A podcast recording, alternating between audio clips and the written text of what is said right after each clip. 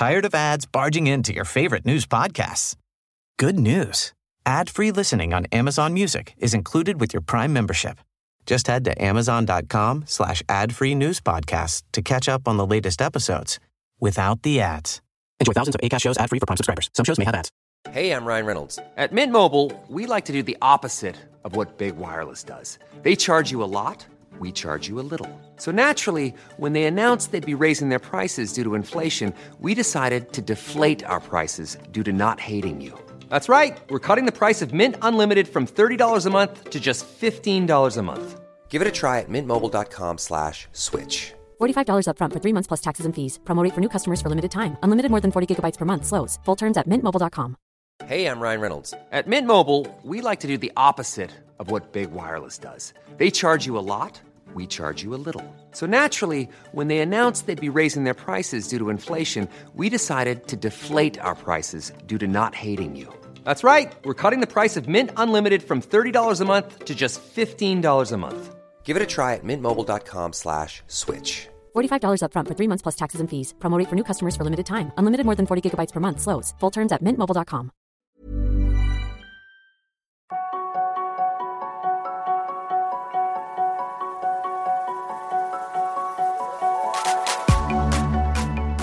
Je suis David Nicolas, start-upper, sportif et père de famille. Mais je suis surtout obsédé par l'exploration du potentiel humain. Quels sont les secrets de nos super pouvoirs Comment pirater nos journées pour être plus performants, plus heureux et plus en forme? C'est pour répondre à ces questions que je rencontre deux fois par mois des sportifs de haut niveau, des entrepreneurs inspirants, des médecins holistiques et des scientifiques renommés. Et ça marche Les hacks qu'ils m'ont donnés ont littéralement changé ma vie. Si c'est aussi ton cas, la meilleure façon de me soutenir est de me laisser une note de 5 étoiles sur ton application de podcast. Ah au fait, j'ai écrit un e-book avec mes meilleures routines. Pour le télécharger, rejoins ma newsletter sur laquelle je partage mes réflexions, retours d'expérience et inspiration.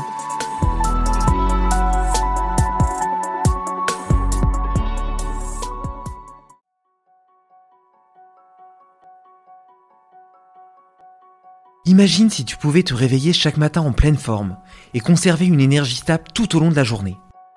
Pour un artiste et entrepreneur comme Guillaume Natas qui vit à 200 km/h, ce pourrait s'apparenter à un super pouvoir.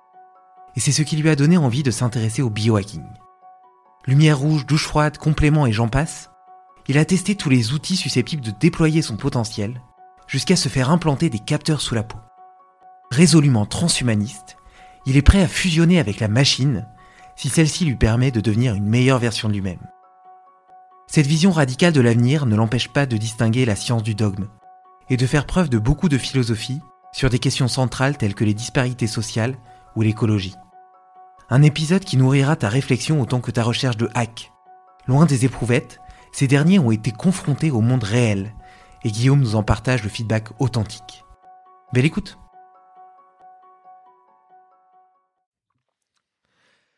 Salut Guillaume Salut David, ça va? Eh ben écoute, ça va super. Je suis super heureux de, de te voir à Paris pour enregistrer ce podcast avec toi après euh, plusieurs euh, tentatives euh, précédentes. Et ben moi aussi. Et tu sais que j'ai l'habitude de commencer un petit peu ces podcasts par un petit check-in. Tu me partages un petit peu l'énergie avec laquelle tu viens aujourd'hui, quelque chose de chouette qui t'est arrivé par semaine, cette semaine, ou à l'inverse, quelque chose d'un petit peu négatif que tu voudrais déposer avant de démarrer? Alors tu vois, je suis un habitué du podcast, mais je n'ai pas du tout préparé cette question. Donc, euh, et, bah, je viens dans, dans une période euh, hyper vivante. Il y a beaucoup, beaucoup de travail. Tu sais, c'est une manière de dire une période horrible. Donc, c'est, c'est euh, l'énergie, euh, je vais la chercher là. J'ai besoin euh, tous les matins de me dire, allez, euh, courage. Mais, euh, mais elle est quand même là. Et, euh, et surtout, je suis content de discuter avec toi de sujets qui nous passionnent tous les deux. Je suis super content aussi d'être dans ce podcast, que parce que je t'ai découvert via le podcast. Donc euh, voilà, on s'est on s'est rencontrés parce que je t'écoutais, que je t'ai fait un petit message sur Insta en disant waouh, on fait partie des cinq mecs sur euh, internet qui s'intéressent au sujet-là. Et j'étais content de voir que tu crées du contenu parce qu'il y a tellement peu de gens qui créent du contenu francophone sur le sujet que que je me suis dit waouh, enfin bah, voilà un, un gars de plus et on, on est vraiment pas beaucoup. Enfin je dis on alors que moi je crée pas beaucoup de contenu, mais je suis passionné par le sujet. Et donc finalement se retrouver de l'autre côté, c'est c'est trop bien. Et merci pour l'invitation. Après des choses bien qui me sont arrivées, bah écoute. euh, Euh, en ce moment, euh, je développe des projets de films qui sont très cool. Je suis producteur et auteur scénariste, moi de de c'est mon, mon quotidien. Donc ça euh, très intéressant. J'ai aussi ouvert un restaurant en bas de la rue Mouffetard qui euh, fonctionne bien, qui plaît énormément aux gens, qui s'appelle la Rôtisserie Sauvage. Donc ça aussi ça ça égaye mon quotidien et ça me donne des raisons de travailler, ça me donne euh, matière à réfléchir aussi. Et puis je suis de manière générale euh, épanoui dans mon travail, euh, donc euh, ça c'est formidable et c'est une grande chance. J'ai aussi la chance de pouvoir me libérer un mercredi après-midi à 16h pour venir discuter avec un pote et ça aussi c'est ça a pas de prix donc voilà. Magnifique. Bah écoute, de toute façon, on va avoir l'occasion de revenir un petit peu sur ces sujets liés à l'énergie, à la productivité, Ouais. aux vies euh, tourbillonnantes qu'on peut avoir quand on est passionné par la vie, entrepreneur, et qu'on a envie de faire mille choses, qu'on a plein de passions. Euh, pour ma part, en petit check-in, je suis aussi euh, très très heureux de- d'enregistrer avec toi. C'est vrai que comme tu le dis, il n'y a pas grand monde en France euh, vraiment passionné par le biohacking et surtout qui a eu euh, le, la curiosité et le courage nécessaire pour tester euh, plusieurs choses, plusieurs protocoles, euh, outils, compléments, euh, stratégies, etc. Et qui a un vrai feedback dessus. Donc euh, ton, ton témoignage est hyper précieux à cet égard et j'ai hâte, euh, j'ai hâte de le recueillir. En plus de tes capacités euh, et tes connaissances en tant qu'entrepreneur. Et pour ma part, j'ai été lundi accompagné pour la première fois de ma vie euh, mon beau-père à la chasse. J'avais euh, un fusil avec moi et euh, je suis pas, j'adore les animaux, tu vois. Je suis pas du tout euh, chasseur à la base, euh, ni issu de ça. Mais d'un autre côté, je, je ressentais le besoin de me reconnecter un petit peu à, Et leur tirer dessus un peu là. ne- non, mais de, de me reconnecter à ce, à ce côté euh, élémentaire, euh, ancestral de l'homme, et puis surtout à mettre de la conscience dans la viande que je mange. Alors euh, moi j'ai pas tiré, tu vois, mais je l'ai, je l'ai accompagné. euh, on a jumelé, etc. Parce qu'il chasse à l'approche, donc euh, c'est, c'est de longues heures euh, en montagne à jumeler, à repérer les animaux, à approcher doucement. Et tu vois, dans ces moments-là, t'es t'es un petit peu dans un état de flow où euh, tes tes sens sont hyper développés, hyper connectés, l'ouïe, l'odorat, etc. T'es très très connecté sur le moment présent. Et puis euh, t'approches t'as cette montée d'adrénaline. Puis il y a plein de fois où t'approches et au final ils t'entendent ils s'en vont. Et, euh, et donc il y a plusieurs occasions plusieurs tentatives tu vois. Il y a un côté euh, il y a un côté excitant. Et puis il y a une forme de, de respect. Donc il a tiré euh, on a il a tiré sur un sur un mouflon. Et euh, une fois, il a d'abord sélectionné, tu vois, c'était un animal qui était âgé, euh, il a pas tiré n'importe sur, sur n'importe lequel, le premier qu'il a vu, etc. Tu vois, il, il a choisi, il a sélectionné, euh, et puis euh, après il y a, y a- y a ce respect, ce, ce- cette, cet hommage euh, qu'il donne à la bête, et puis après tu le récupères, tu récupères la viande, euh, le trophée, etc. Et, et voilà, une vingtaine de kilos de viande, donc euh, vra- vraiment beaucoup de viande, et et je trouvais que c'était intéressant, tu vois, de, de vraiment de comprendre ok, euh, quand j'achète un, un steak de bœuf cellophané, d'où est-ce qu'il vient? Euh, Tu vois, on a vraiment perdu cette Et il vient connaissance. pas de là, mais ouais. Non, non, il vient pas de là en l'occurrence, mais euh, mais donc voilà, donc c'était c'était vraiment une euh, une découverte et une espèce de, de reconnexion à une espèce d'instinct euh, animal qu'on a tous au fond de nous et et, et qui est un petit peu paradoxal parce que d'un côté euh, bah, j'ai j'ai un chien, j'ai un chat, j'ai des poules, j'adore les animaux. Euh, je me, tu vois, c'est un, un côté triste d'ôter la vie et d'un autre côté, ça fait partie de la vie de, que de que de se nourrir. Donc euh, Ouais, c'est c'est intéressant, on peut en parler parce que moi je trouve euh, la narrative autour de la chasse et celle que tu viens là de me donner là, euh, moi elle me pose un très gros problème. Et euh, parce que on sent qu'en tant que société là, on est entre, on est vraiment entre deux trucs. C'est-à-dire qu'un gars comme toi n'a pas besoin de chasser,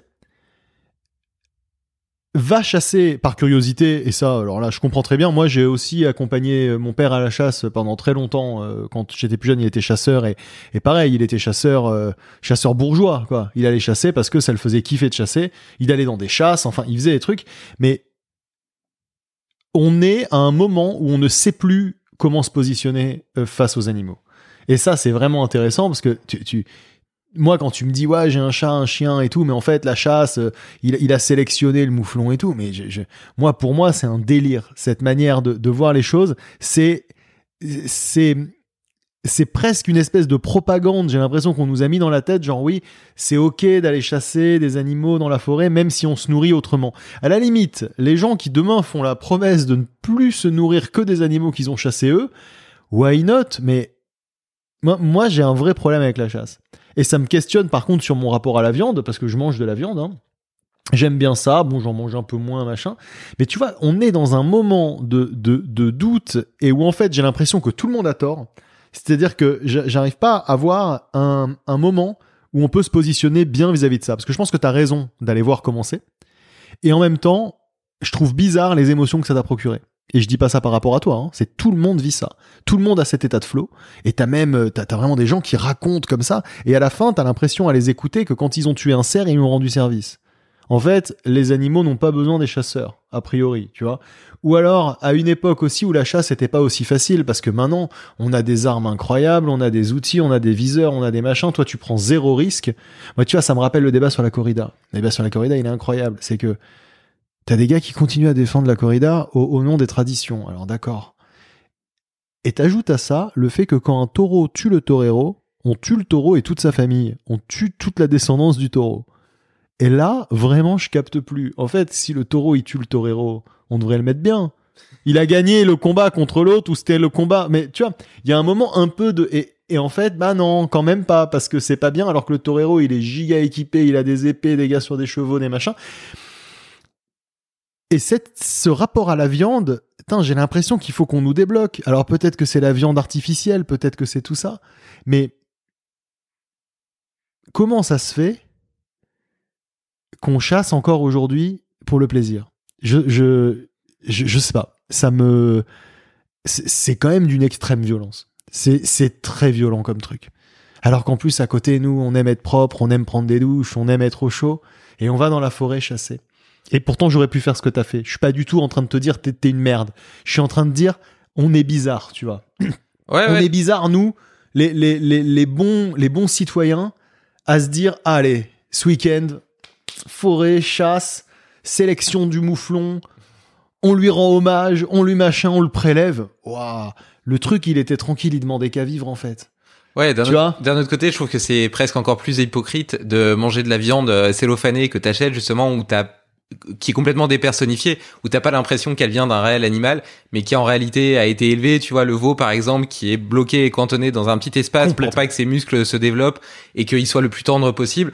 Et, et tu vois, je pense qu'au contraire, euh, après ça dépend. Si tu vas chasser par plaisir ou si tu vas chasser pour te nourrir. Et enfin moi dans mes visions de la chasse, euh, c'est d'ailleurs j'essaie de, de quand j'achète sur pourdebon.com euh, de la viande, j'essaie d'acheter du gibier parce que je me dis et peut-être que j'ai tort hein, mais c'est une vraie réflexion, je me dis OK, euh, cette bête là, elle a vécu toute sa vie euh, en pleine nature, euh, dans des espaces de liberté, etc. Elle s'est pas rendue compte quand elle était tuée. Euh, quelque part, elle a eu une vie heureuse comparé euh, aux, aux animaux d'élevage qui ont euh, peut-être, pour certains en tout cas, pour une bonne partie, euh, une vie euh, qui peut sembler euh, hyper dégradée, un peu dégueulasse. Un abattoir où elles sont les uns derrière les autres, qui voient celles devant se faire tuer, etc. Euh, moi, je suis pas, je, je, suis- d'accord. je suis pas, je suis pas aligné avec ça et je me sentais euh, de plus en plus, en fait, tu vois, je me suis retrouvé face à cette euh, à ce à ce choix mais qui en est pas vraiment un où je me sentais pas aligné avec la viande que je mangeais et en même temps j'avais envie de continuer à en manger. Et il y a un autre truc c'est aussi euh, la difficulté et l'énergie euh, pour l'avoir. Tu vois si tu te nourris que de gibier bah il faut aller le chercher il faut passer la journée dessus dedans. Malgré la technologie et tu dis que les armes sont de plus en plus sophistiquées quand tu chasses à l'approche euh, t'es pas sûr du tout de ramener quelque chose. Donc potentiellement tu vas passer un jour ou deux tu vas rien ramener tu vas avoir dépensé peut-être 3000 calories pour y aller et puis, euh, du coup, quand tu ramènes ta viande, bah déjà tu la, tu l'honores, tu la manges, et puis en plus de ça, euh, t'en manges pas tous les jours parce que euh, c'est pas quelque chose qui a profusion. Comparé à tes steaks que t'achètes à 2,50€, euh, même bio, tu vois, euh, dans, dans ton supermarché, où tu peux en manger tous les euh, tous les jours, et puis quand bien même, euh, bah t'as plus tout à fait faim, etc. Tu laisses la moitié de ton poulet dans ton assiette. Euh, tu vois, ça c'est des comportements que je trouve déviants et qui quelque part, si on avait été, si on avait eu tout le processus pour avoir cette viande là eh ben euh, ces comportements-là n'existeraient pas, je pense. C'est totalement vrai. Et c'est ce que je te disais quand je te disais, je sais pas comment nous positionner vis-à-vis de ça, parce qu'autant, moi, j'ai partagé avec toi mon ressenti vis-à-vis de la chasse, euh, avec sincérité, et sans, sans essayer de, de, de faire, de mettre un peu d'eau dans mon vin, parce qu'on on parle, tu vois. Et en même temps, aller acheter un steak sous cellophane, sans savoir même d'où il vient, déjà, c'est une démarche qui est chelou, parce que tu te dis, je mets, je, cuisine, je mets dans ma bouche un truc, j'ai aucune idée, on sait en plus à quel point ça peut venir de conditions terribles. Même les meilleurs trucs, même les meilleurs bouchers, bon voilà. Et, et, je, et je le fais. Et je le fais. Et, et c'est vrai que quand on, quand on se dit ça, est-ce qu'il faut se dire maintenant, on ne mange plus que de la viande qu'on a chassée? C'est une approche euh, qui s'entend, mais c'est un peu compliqué.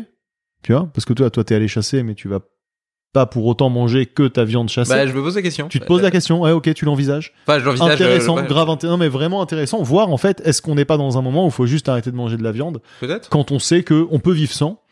Et on a tout ce qu'il faut pour vivre sans. Mais après, si on commence à, à- à réfléchir là-dessus, on sait aussi que euh, les élevages de, enfin les, les élevages, les champs de soja et compagnie ont sur la biodiversité, ont aussi des, des- donc Bien en sûr. fait, on est dans une espèce de système où tu crois que tu, Ouais, mais, mais, mais tu n'as jamais conscience vraiment de ton impact. Donc c'est pour ça que tout à l'heure je te disais sur ce sujet-là, on est perdu. On est tous perdus parce qu'on a tous tort. J'ai l'impression que quoi que tu fasses, ça passera pas. Mais moi, en tout cas, je me refuse de rentrer dans la dans, ces éléments de langage qui sur euh, qui survalorisent la chasse en faisant comme si euh, c'était pour le bien de l'animal. Ça, j'aime pas cette approche. Et c'est une approche qui est vachement, qui est l'approche des chasseurs, hein. les premiers écologistes. Nous, on aime les animaux plus que n'importe qui. Je, je sais pas. Je, moi, je le ressens pas comme ça. Pour moi, quand t'aimes vraiment les animaux, tu vas pas chasser les animaux. À la limite, t'arrêtes de les bouffer. Et l'étape d'après, t'as aussi, par exemple, des, des, gens, des véganes, des mythomanies qui te disent, tu peux même pas avoir un chien. Parce que le chien, c'est un esclave chien et c'est pas cool, il, il veut pas. Donc, ça t'amènera toujours au bout de tes réflexions, il y aura toujours quelqu'un pour te questionner. Mais en tout cas, moi, j'aime pas trop cette rhétorique. Hmm. Voilà. Non, mais le questionnement est hyper, hyper intéressant. Et comme Ouais, tu dis, passionnant. il pose, euh, il pose euh, plein d'autres problèmes, euh, comme tu le disais, tu vois, le soja, etc. Même au final, tous ces substituts à la viande qui sont ultra transformés, euh, avec euh, des isoflavones, des, euh, des, Mm. des, des, des, des phytoestrogènes, etc., qui sont peut-être pas forcément très bonnes non plus en quantité trop importante. Tu disais qu'aujourd'hui, on peut être vegan en étant en bonne santé. Bah oui, mais avec beaucoup de complémentation. Et encore que, est-ce Pas qu'on est énormément, vraiment... pas énormément. Ouais, tu sais, j'ai un pote, il s'appelle Stave, justement, je l'ai vu hier, il est cascadeur, euh, très très bon physique, très fort en arts martiaux, il est passé sur ce podcast aussi, Euh, il a été vegan pendant plusieurs années, bah, il a remarqué quand même en termes de, de récupération, euh, tu vois, il a eu une blessure à la jambe, etc., en termes de récupération, d'énergie, et bah au bout d'un moment, c'est quand même pas ça, tu vois. Et puis t'en chies, t'en chies pour trouver les. Moi, j'ai été vegan un mois par curiosité. Et je me suis dit pendant un mois, je vais être vegan. Et d'ailleurs, ma, ma, copine m'avait suivi et elle, elle est restée végétarienne depuis. Donc elle est pas vegan, mais elle est restée végétarienne. Et et le plus difficile, euh, bon, moi j'ai quand même eu des, des, des effets assez positifs sur ma santé, mais le plus difficile, c'est d'être au resto et de dire bon bah qu'est-ce que vous pouvez me faire? Alors en, en général tu prends la salade de chèvre chaud sans chèvre. Enfin tu vois t'es- t'as vraiment peu de trucs euh, t'as très peu de trucs vegan si tu veux manger autre chose que des légumes faut aller chercher des trucs un peu euh, mais il y a des trucs sympas. Il y a aujourd'hui vraiment des trucs chouettes et je pense que par exemple c'est une vraie belle idée de se dire je suis vegan un jour sur deux ou je suis vegan un repas sur deux Ouais. parce que si tout le monde fait ça, c'est comme si la moitié de la population était végane, tu vois. Donc, euh, vu qu'on sait quand même que sur l'écologie, ça aurait des, des effets euh, assez positifs et c'est en tout cas des réflexions à mener, à mon avis, et dans le cadre d'une bonne santé, ce qui est notre notre sujet euh, sur lequel on se retrouve. Hein, de comment être dans la meilleure santé possible, parce que moi, c'est mon mon obsession. Je pense que hum, le véganisme a du à sa place là-dedans. En tout cas, réfléchir à les légumes, les trucs, on, sait, on sait que c'est pas mal, et notamment dans le sport. hein. Euh, il faut juste bien, rapport bien bosser ses, ses macronutriments et tout et tout, ce que je ne fais absolument pas. Euh, donc, euh, donc là encore, je suis extrêmement donneur de leçons, comme tu le vois, mais alors euh, quand il s'agit d'appliquer mes leçons, c'est pas toujours ça. mais- Non, mais sur, sur le végétarisme, par exemple, c'est clair que c'est une approche qui est déjà beaucoup plus nuancée et beaucoup plus facile à appréhender. Et il y a notamment euh, un acte euh, politique extrêmement fort qui est de potentiellement élever des poules et avoir des œufs. Et ça, c'est quand même une merveille de la nature. Tu vois, tu les nourris, t'as pas besoin de les tuer, elles te donnent des œufs tous les jours. euh, Enfin, faut c'est un, faut un poulailler, quoi. Ouais, ouais, il faut un poulailler. c'est ce pas mon cas. mais- Donc je, je peux pas faire cet acte politique fort. Non, mais tu vois, c'est, je veux dire, il y a quand même des solutions. Et comme tu le dis, euh, ne serait-ce que remettre de la conscience dans ce qu'on fait, euh, pas manger de la viande tous les jours. euh, Il y a plein d'alternatives végétariennes qui sont délicieuses. Ouais. Et, et là, c'est clair. et là, l'écologie rejoint la santé, où euh, trouver une bonne alternance entre euh, les différentes sources de protéines et puis même de manière générale de la variété dans nos assiettes, que ce soit dans les différentes espèces de légumes qu'on mange. C'est le docteur Mouton qui disait que pour satisfaire pleinement notre microbiote, on devrait manger euh, 60 variétés de légumes par an, ce qui correspond un peu à ce que faisaient les chasseurs-cueilleurs de l'époque. Si tu mets ça en perspective par rapport aux trois courgettes et deux tomates que tu as l'habitude d'acheter toujours dans le même supermarché, euh, et ben on, on a du chemin, donc apporter de la variété dans les légumes. Intéressant, c'est Euh, comme défi. So- 60 légumes différents par an. Bah ouais ouais. Et ben déjà Euh, et c'est pas impossible. C'est aussi te dire, quand je vois un légume que je connais pas, je le prends au lieu de prendre des carottes, tu vois. Et, et ça t'oblige aussi potentiellement à manger loca- local et de saison. Oui. Pourquoi? Parce que si tu manges local et de saison, eh ben fatalement, tu vas découvrir justement un tas de légumes que tu connais pas et tout. Moi, je- j'avais un panier bio avant. Maintenant, je, je fais mes cours chez Biocom, mais j'avais un panier bio et euh, je recevais euh, chaque mois des, des, des, des, fruits et des légumes de saison.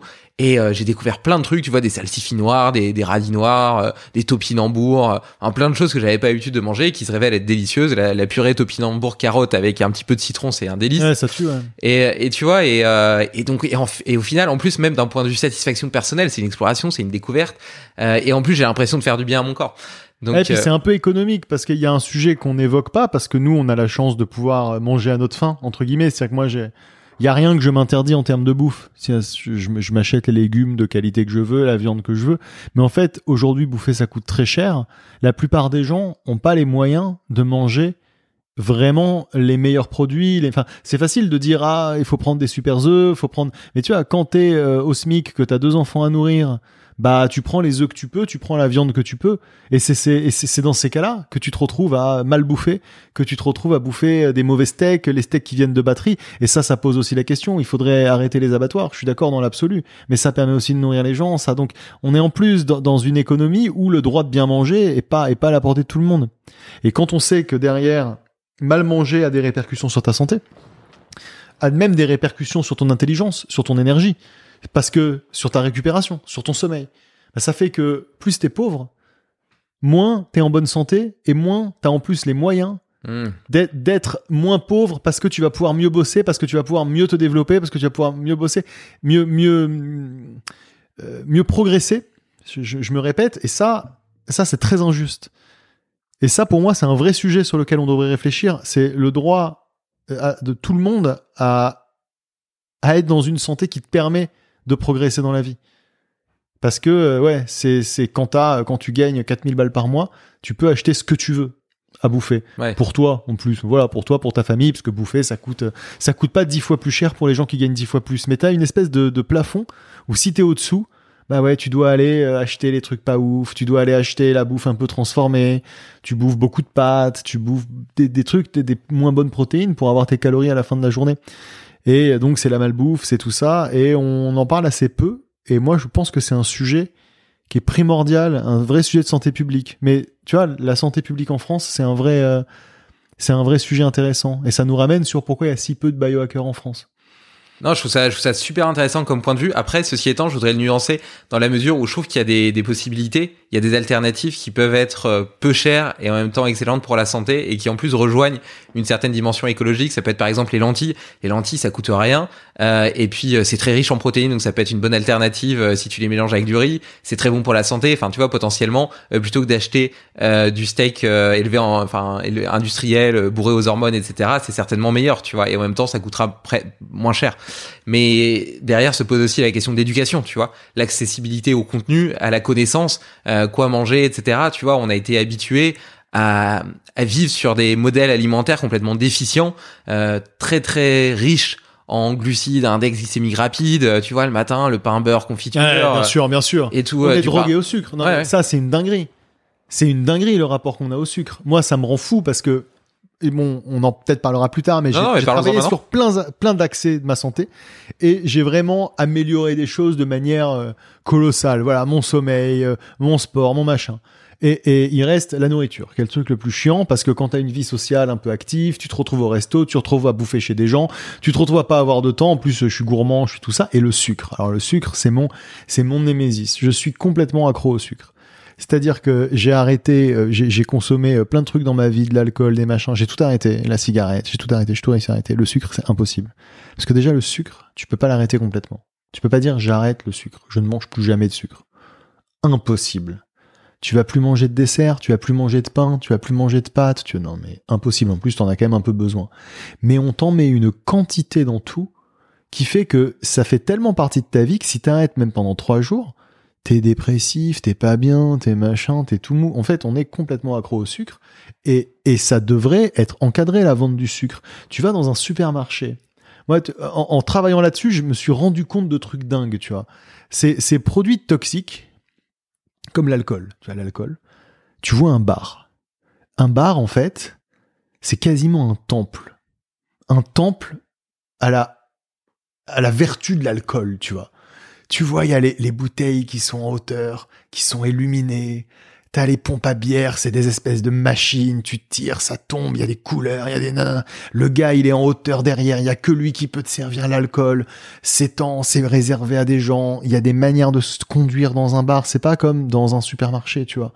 Tu prends les trucs dans un supermarché, t'as un rayon qui est bizarre, c'est le rayon bonbon. C'est le rayon le plus coloré. Là, c'est comme un, un, un, truc de secte un peu. C'est comme un. t'as- presque l'impression, tu sais, d'être dans les temples colorés, les trucs un peu hindous, machin. Et il y a de la couleur partout et parfois ça clignote. Et il y a des trucs à destination des enfants. Alors que c'est dégueulasse le sucre en vrai. Tu sais très bien qu'il faudrait qu'on en bouffe tous dix fois moins. Ça n'a que des effets néfastes surtout. Eh ben non, t'as- on en fait pareil, un truc presque religieux. Tu, tu vas au rayon euh, lentilles et, et, boîtes de conserve, t'as des boîtes de conserve vertes, t'as la photo du truc qui est dans la boîte de conserve, un peu mise en valeur, genre c'est joli, il y a des petites carottes, des petits trucs, suggestion de présentation, ça va. Tu vas au rayon bonbons, c'est rose, c'est jaune, c'est rouge, je sais pas comment te dire, mais tu vois, il y a une espèce d'aura du, du, du, du, rayon, il t'attire. Dit genre viens, prends, touche, tac, tac, tac. C'est vraiment genre, tu, tu sens qu'il y a une espèce de manipulation du produit sur toi, alors que c'est c'est horrible. Et d'ailleurs, c'est ce qu'on a fait sur les clopes. Les clopes, maintenant, ils ont créé le paquet le plus moche du monde et ils ont dit ton paquet, il a cette gueule. Ben, c'est pas con. Mais moi, je pense que les paquets de bonbons, ils devraient pas avoir le droit d'être trop euh, trop enfants. En fait, euh, cibler des enfants et leur vendre des bonbons, c'est pas c'est pas cool. C'est comme vendre de la, de- du tabac aux gens. C'est tu leur mets un truc dans les mains qui va les satisfaire un temps très restreint et qui va les déglinguer. Et puis le pire, c'est que la plupart des gens, en fait, ont même pas conscience du fait que c'est potentiellement mauvais de manger des bonbons, de manger des gâteaux, etc. Moi, je crois que si. Mais non, je, enfin, regarde, je te prends, je te disais que mon père était décédé, par exemple, il est mort d'une cirrhose du foie. Euh, et ben, il buvait des sodas toute la journée. Pourtant, il était pas, il était pas obèse, hein, il était même pas spécialement en surpoids. Mais son alimentation, c'était euh, des sodas et puis euh, des plats, des plats préparés tout faits. Et tu crois Euh, qu'il savait et- pas? Qui est que non, Il je- n'était pas au courant. non, je pense Il pas. était passé à côté de l'info. Moi, je Non, crois, je je- pense qu'il savait, juste que son cerveau lui a fait dire ouais, j'aime trop, j'aime trop, je suis accro. Regarde la clope, la clope, ça alors là, c'est pour moi c'est la dinguerie ultime. C'est-à-dire qu'il y a rien au monde comme la clope qui t'apporte rien, qui te coûte cher, qui te fait puer de la gueule, qui, non, mais qui te fout dans les poumons du goudron. On l'a vu, on a vu les trucs. T- t- t- Tout le monde est au courant. La, la- la clope, à la limite, je te dirais au moins le crack. Les gens, ils prennent du crack. Le temps du- de, de- de la montée de crack, ils ont un effet où ils sont bien, tu vois. Alors après, c'est horrible. Je je te dis pas qu'il faut prendre du crack, évidemment que non. Mais au moins, je veux dire, le crack a à un moment donné un effet que tu peux pas avoir autrement, tu vois. La clope, rien. Moi, je vais te raconter après mon rapport à la clope. C'est vraiment une dinguerie parce que je suis vraiment très con, mais j'ai fait un truc marrant. Enfin, marrant, bizarre. Mais la clope t'apporte rien. C'est-à-dire que tu, tu t'es pas dans un meilleur état que quand t'as pas fumé. Juste, si tu fumes, quand tu fumes pas, t'as un manque. Et, et, et le reste, y a rien. Même l'alcool, au moins t'apporte une ivresse, tu vas être un peu plus joyeux, tu vas te détendre, tu vas oublier tes soucis. Même la clope ne t'apporte même pas ça. Même pas ça. C'est vraiment rien. Et tout le monde est au courant. Tu ne peux pas ne pas savoir que la clope, en plus, te fait avoir des cancers, te, te fait avoir des maladies cardiovasculaires, te fait avoir des tr- trachéotomies, te rend impuissant. C'est marqué partout. Mais les gens, il y a encore des gens qui fument. Ça montre que, à un moment, il y a des gens qui n'ont pas la force de se dire ce truc dont je suis accro, je vais m'en défaire. Et bah moi, je suis comme ça avec le sucre en fait un peu. Ouais, la Et je pense que ton père, il savait quand même que le, le, le coca, je crois, le coca, tu sais que c'est pas top. Tu sais, tu vois la bouteille. Mais non, tu parce que maintenant ils te font du Coca Light et du, tu te dis ah bah le Coca. pire, mais je, je sais, crois. je sais que c'est encore pire. Mais il y, a des gens qui le voient pas, qui le savent pas. tu Est-ce que c'est pas pour se donner un ouais peu de peut-être, peut-être ou- probablement. Je sais pas si aujourd'hui il y a vraiment des gens qui savent pas. Il y a aussi des gens qui se disent bah ma santé je m'en fous.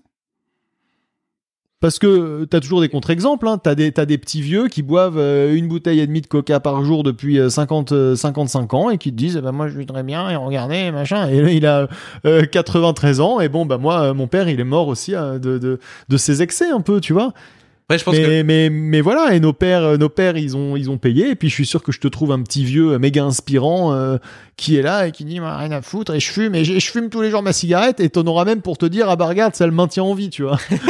Tu vois, de dinguerie mais non c'est non. Mais bon Je- moi, je crois qu'aujourd'hui, les gens savent, et il y en a qui s'en foutent. Et il y en a qui s'en foutent pas, et il y en a qui sont obsédés par leur santé, et ça, c'est nous, et on est sur le canapé, et on parle dans le podcast Limitless Project, et c'est bien aussi. Mais on, on est un peu l'inverse de ça, je pense. Mais, quoi. mais mais même si c'est su, tu vois, je pense que c'est quand même largement banalisé où t'as la, tu, tu sous-estimes la gravité que ça peut avoir sur ta santé, sur ton énergie, sur ton, sur, sur, sur tout ce qui constitue ta physiologie. Et euh, il y a aussi une forme de biais social. On est des animaux grégaires, on fait un peu comme les autres. Et quand autour de toi, bah, tout le monde, euh, c'est banalisé et normal de boire un soda avec ton repas euh, ou euh, de manger un gâteau après comme dessert ou de mettre une tonne de sucre dans ton yaourt. Tu vois, moi, quand je donne des yaourts à ma fille, c'est des yaourts nature. Il y a rien avec. Elle adore ça. La pauvre. Elle adore ça. Et justement, qu'est-ce qu'on dit Qu'est-ce que disent les gens La autour pauvre enfant. Exactement. Maltraiteur. Exactement. Mais lui, mais lui, du, mais lui de la Nutella. Mais c'est exactement ça, c'est exactement ça, tu vois. Et ils le voient sous leur prisme, comme si euh, ma fille avait euh, une, une enfance gustative malheureuse. Ah mais ta fille, Parce que elle je va lui aller donne pas chez sa pote, elle va aller chez sa pote Noémie, elle va, elle va bouffer un petit Gervais, elle va revenir, elle va dire papa, euh, je veux le petit Gervais bien sucré à la fraise, tu vois. Ouais, Mais bah, après, c'est une enfant, c'est pas pareil. Elle, elle doit apprendre encore, elle doit découvrir ça. Mais après, c'est bien de, moi, je trouve que c'est très bien d'élever les enfants en leur donnant pas trop de sucre, comme ça, peut-être tu les rends un peu moins accros. Mais ça va tellement vite. Mais je pense aussi que t'as raison. C'est tellement banalisé que tu peux pas te dire que c'est aussi dangereux. exactement. Tu vois, tu te dis, il y en a tellement partout, et en plus, on en donne aux gosses, on en donne, le lait concentré sucré, tu sais. Moi, j'avais des berlingots de lait concentré sucré. Mais je crois, je me demande, genre, c'est pas mieux de fumer une clope. je crois, je sais pas à quel niveau, mais le lait concentré sucré, c'est vraiment le truc, mais que tu bois comme ça, normalement, à la base, c'était fait pour être dilué dans de l'eau et ça fait du lait normal, tu vois. Ouais, ouais. Bon, c'était un truc, euh, ils l'ont sucré et les gens ont commencé à boire ce truc sans le diluer, mais c'est du, c'est de la pâte de sucre, le truc. C'est de la pâte de sucre. Bah, ils boivent ça. Allez, miam miam. Bon, bah, vas-y, let's go. hein. Mais je pense qu'un peu de prévention là-dessus serait pas plus que oui, manger, bouger, machin. Plus non, c'est pas manger, bouger, c'est manger des merdes, bouger un petit peu. Mais si tu manges bien, t'as pas non plus besoin de. Enfin, c'est bizarre, c'est bizarre le rapport qu'on a à la bouffe. Et quand tu dis que tu as eu du mal à te désintoxiquer euh, du sucre, enfin, ou que tu as encore du mal, c'est toujours ta bête noire, et que pendant deux trois jours tu te sens mal si tu manges moins de glucides, euh, c'est parce qu'il y a aussi euh, une nécessité à l'organisme de s'adapter à cette modification métabolique et à fonctionner plus sur les lipides. Donc avoir une alimentation plus riche en graisses, bah, ça demande aussi à ce que le corps soit plus efficace dans, la dans le métabolisme des graisses et dans l'utilisation de ces sources d'énergie euh, comme Ah ouais. alternative aux glucides. Ouais, Et donc c'est une, alternative qui prend aussi euh, trois semaines. Tu vois, tu as parlé de l'arrêt de la cigarette. Bah, l'arrêt de la cigarette, avant de que les envies partent, etc., il faut aussi un petit peu de temps. Donc il faut aussi accepter que quand tu es dans cette phase de transition où tu essaies d'avoir euh, de diminuer un petit peu ta, ta part de glucides et d'augmenter un peu ta part de lipides, et bah tu tiennes suffisamment longtemps mais de c'est pouvoir être giga dur. adapté. C'est giga dur. Regarde, moi je suis accro au Kinder Bueno. Vraiment le Kinder Bah, Bueno. T'en achètes pas Eh ben j'en achète pas, d'accord. eh ben ok, ben j'en achète pas, t'as raison. J'en achète pas, donc au bout du troisième jour, je me dis un petit Kinder Bueno, je ferai un petit Kinder Bueno. Je crois que où que tu sois, t'as un Kinder Bueno. à Achète moins des noix de 20 macadamia. Mais non. des, noix- des noix de macadamia, c'est pas ce qu'il y a dedans? Eh si, mais c'est pas pareil. Le Kinder Bueno, il y a l'expérience, tu vois. De toute façon, rien n'égale le. Kinder Bueno. Je vais te dire un truc, ça, tu peux chercher. Le mec qui a créé ça, c'est entre le génie du bien et du mal, tu vois. Mais dans tous les magasins, tu en as. Dans les kiosques, tu en as. Dans les trucs à journaux, dans les petits épiciers, le, le, petit épicier ouvert jusqu'à pas d'heure, il y en a. Le Daily Monop, il y en a. Tu veux sortir Allez, vas-y, je vais sous terre, dans le métro, loin des Kinder Bueno. Les portes s'ouvrent. Selecta, Kinder Bueno, partout. Partout, t'as des Kinder Bueno. Tu ne peux pas ne pas avoir un Kinder Bueno devant les yeux pendant une demi-heure quand t'es dans une grande ville. Donc pour moi qui suis accro au Kinder Bueno, t'imagines la puissance qu'il me faut pour me dire vas-y j'ai envie d'un Kinder Bueno, bah j'en mange pas. C'est très très dur. Mais tu peux te dire que c'est un entraînement mental de tes neurones inhibiteurs et que si tu le fais, c'est que t'es vraiment une merde parce que Ah mais t'as je... pas suffisamment de volonté que pour résister à un pauvre Kinder Bueno, tout ça parce que son nom est Bueno. Souvent, alors c'est pas parce que son nom est bueno, c'est parce que c'est délicieux, c'est croustillant, c'est machin. Mais tu vois ce que tu dis là, je, je le comprends et je l'ai fait. Mais avec le sucre, j'y arrive pas. Alors, je, je, je pense aussi qu'arrêter quelque chose, c'est c'est- c'est- c'est un chemin qui est pavé d'échecs. Donc aujourd'hui, j'ai échoué plein de fois, mais j'ai quand même réduit. J'ai plus de bonbons à la maison, j'ai plus de machin. Comme quand j'ai arrêté la clope, j'ai arrêté mille fois de mille manières avant la fois où j'ai vraiment arrêté. Mais c'est c'est la chose la plus dure que j'ai jamais vue. Arrêter le sucre, pour moi. Voilà. Et la clope, t'as arrêté comment alors? Alors la clope, la clope trop marrant. La clope, ça me fascinait quand j'étais ado. J'ai eu, euh, j'étais quand même intéressé un petit peu. J'avais pas une hygiène de vie de ouf, mais j'étais intéressé par la clope. J'avais 15-16 ans. Et en fait, je captais pas. Mon père était fumeur. Je connaissais pas mal d'adultes fumeurs. C'était encore l'époque où c'était assez stylé de fumer. il n'y avait pas encore les énormes affichages. Tu pouvais acheter des clopes quand tu étais mineur. C'était pas si cher. Enfin, c'était quand même. euh, voilà, moi j'ai 34 ans, donc c'était il euh, il y a une vingtaine d'années. Oh my god. C'était. Qu'est-ce que je dis là? Attends, il y, a, il y a 20 ans, j'avais 20 ans, non? Bon. Euh, je me retrouve en, en week-end, en, vacances linguistiques à Malte. Ma mère m'envoyait dans une famille de Maltais pour parler anglais. Je parlais pas anglais d'ailleurs, mais bon, je faisais un peu ma petite vie. Et euh, il y avait des distributeurs de clopes, et je me dis, bah tiens, qu'est-ce que c'est que cette histoire de pas pouvoir se passer d'un truc qui pue? Qu'est-ce qu'est-ce que c'est que cette mécanique bizarre de clopes? Je vais acheter des clopes et je vais fumer une clope tous les soirs. 15 ans, tu vois. C'était pas très malin. Ou 14 ans. On a tous commencé comme ça. Eh ben, non, mais moi, c'était vraiment genre, moi, ça va Je pas prendre sur moi. Et donc, tous les soirs, je fume une clope. Alors, vraiment, je me rappelle les premières bouffées. Tu sais, ça te fait mal au crâne, t'es machin, tu sais plus où t'es, mais je dis, allez, vas-y, j'aspire, machin. Et puis, je trouve ça infâme, deux jours, trois jours, et je me dis, c'est vraiment de la merde, ça marche pas. Moi, je vais finir mon paquet, tu vois, je finis mon paquet, fin du séjour, j'étais accro à la clope. Bravo. Euh, donc, je, je- je me suis mis à fumer à ce moment-là. Donc avec tout ce que ça a comme conséquence, ou du coup t'es lycéen, euh, tu, tu, utilises la thune de la bouffe pour t'acheter des clopes, du coup tu bouffes pas, enfin vraiment le truc ridicule. Tu t'échanges des clopes avec des gens, t'as des potes qui ont pas de clopes, tu fumes une clope à deux, enfin voilà, vraiment le, le lycéen fumeur qui a, bah, qui évidemment pas de source de revenus, donc tu sais t'es là à gratter euh, des clopes dans la rue, des machins. Bon. Et, euh, et finalement bah, j'ai arrêté de fumer 7 ou 8 ans plus tard. Ça a été très très dur. Mais cette expérience m'a quand même vachement appris. C'est-à-dire que je me suis dit déjà, t'es pas si malin, espèce de grosse merde, à vouloir à t'être rendu accro à la clope tout seul, ça t'a coûté des milliers d'euros, tu vois, parce que j'ai arrêté, j'étais euh, en études supérieures, j'avais commencé à bosser, enfin tu vois, j'ai vraiment eu un moment où euh, j'ai vraiment fumé longtemps, et j'ai fumé beaucoup, je fumais deux paquets de clopes par jour à un moment. En plus j'étais des études d'informatique, donc les études d'informatique, tu fumes entre deux trucs et tout. Et j'ai arrêté, et j'ai réussi à arrêter de fumer. Pareil, euh, en mode, bon, j'ai tout essayé, les patchs, les trucs, j'y arrivais pas, arrêté deux jours, je reprenais, puis à un moment, j'ai arrêté. Je sais pas comment. Je sais pas pourquoi, mais j'ai réussi. Cette fois-là, j'ai réussi. Mais au moins, il y a une règle, quand t'arrêtes de fumer, c'est je fume plus de clope. Ce que tu peux faire avec le sucre? Voilà. Tu, peux plus ne plus prendre de sucre. Donc le sucre, c'est-à-dire je dois prendre du sucre modérément, donc faire attention, machin. Au moins la clope, c'est radical. Quand j'ai arrêté l'alcool, j'ai fait la même chose. J'ai arrêté l'alcool il y a un peu plus d'un an. J'ai j'arrête de boire de l'alcool. Complètement. Bah, le sucre, Et ça s'est très bien passé. le, le sucre en soi, tu peux arrêter. Euh, tu peux pas arrêter les glucides euh, d'une certaine manière, mais tu peux arrêter le goût sucré. Bah voilà, c'était ce que je m'étais dit. À un moment, je m'étais dit, j'arrête tout ce qui a un goût sucré. Mais en même temps, Les fruits, c'est bon. ouais, les fruits c'est bon, et les desserts c'est bon, et les pâtisseries stylées c'est bon, et euh, je sais pas, un ami qui arrive à la maison avec des pâtisseries euh, cool d'une bou- d'une boulangerie sympa parisienne où t'as envie de, de goûter cette espèce de pomme four et poire, nanana, bah c'est bon, tu vois. Ouais, après, d'un il faut côté, mettre plus de règles, mais t'as vu, ça y est, on est en train de discuter la règle en mode bon bah alors, je, je prends plus de gâteaux industriels, plus de bonbons industriels, plus de soda, plus de boissons sucrées, j'accepte de temps en temps peut-être un dessert par jour. Enfin ça y est, tu vois, c'est chiant. Ouais, après moi, tu vois, je, je ressens tellement que le fait de manger euh, des, des choses sucrées comme ça, euh, déjà fait fluctuer ma glycémie et du coup euh, annihile euh, la courbe de mon énergie sur la journée euh, et potentiellement me, me, me, me créer des lourdeurs de Ouais. digestion, etc. En fait, je me sens tellement moins bien d'un point de vue opérationnel euh, quand je mange des, des, des desserts sucrés que ça suffit euh, comme garde-fou parce que j'ai pas envie d'être dans un état dégradé comme j'ai plus envie de me prendre une murge le soir et de mettre toute la journée du lendemain à m'en remettre bah c'est un peu la même chose avec le sucre. Alors exceptionnellement quatre fois par an, oui, parce que y a aussi, ça répond aussi potentiellement à une dimension sociale, de fête, etc.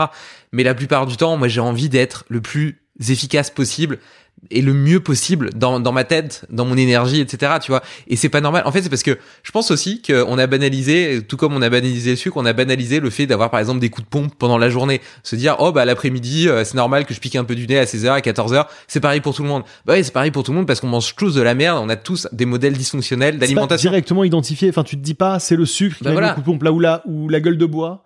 Tu sais.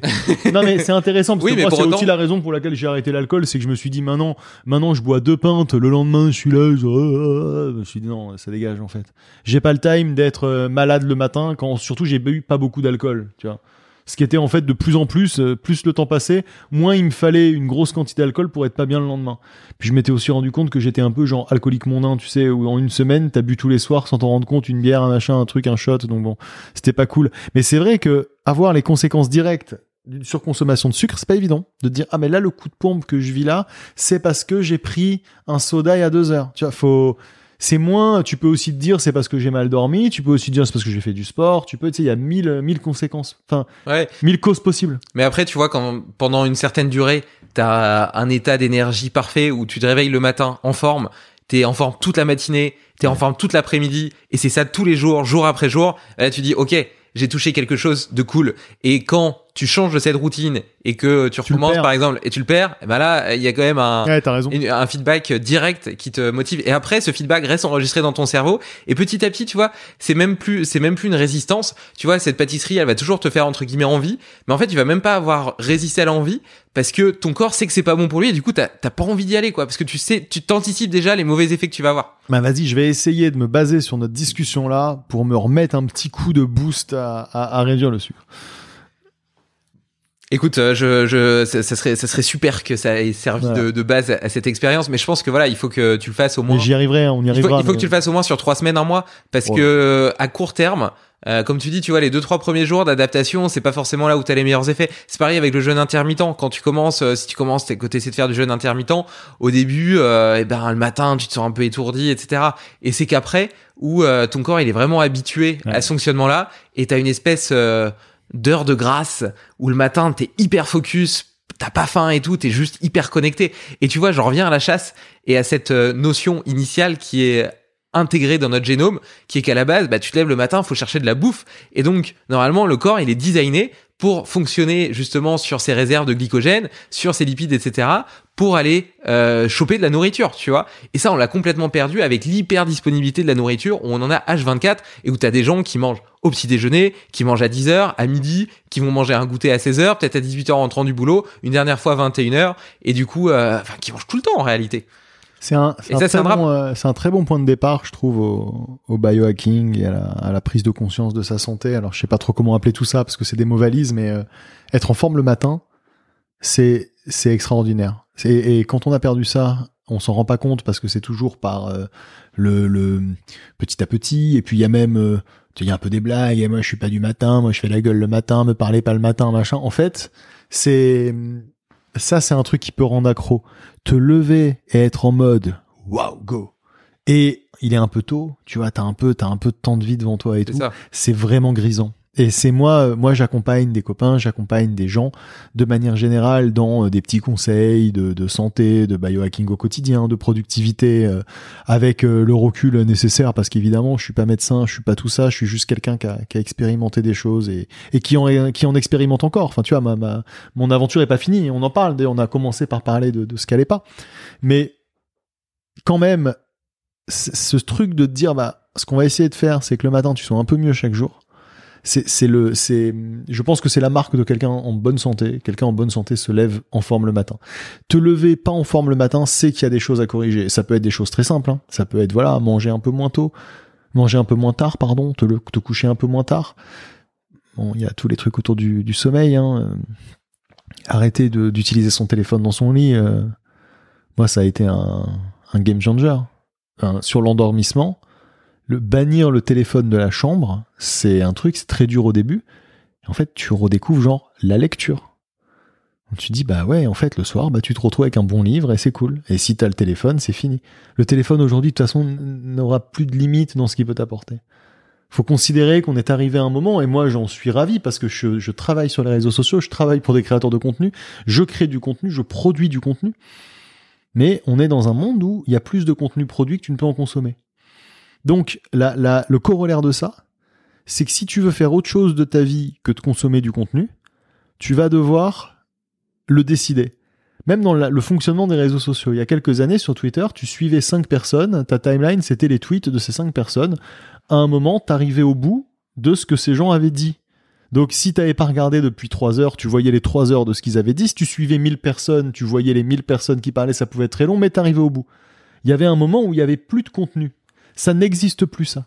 Les algorithmes comme celui de TikTok ont amené le fait de te suggérer des choses qui peuvent t'intéresser. Comme les algorithmes sont bons, en plus, ils vont vraiment te suggérer des choses qui t'intéressent. Ils vont même t'ouvrir l'esprit à plein d'autres choses. Et moi, je suis pour ça. Mais le- ton téléphone, tu pourrais passer ta vie dessus. Et je te parle même pas après si tu lances Netflix. Qui crée du contenu à ne plus savoir qu'en faire, qui achète du contenu à ne plus savoir quoi regarder.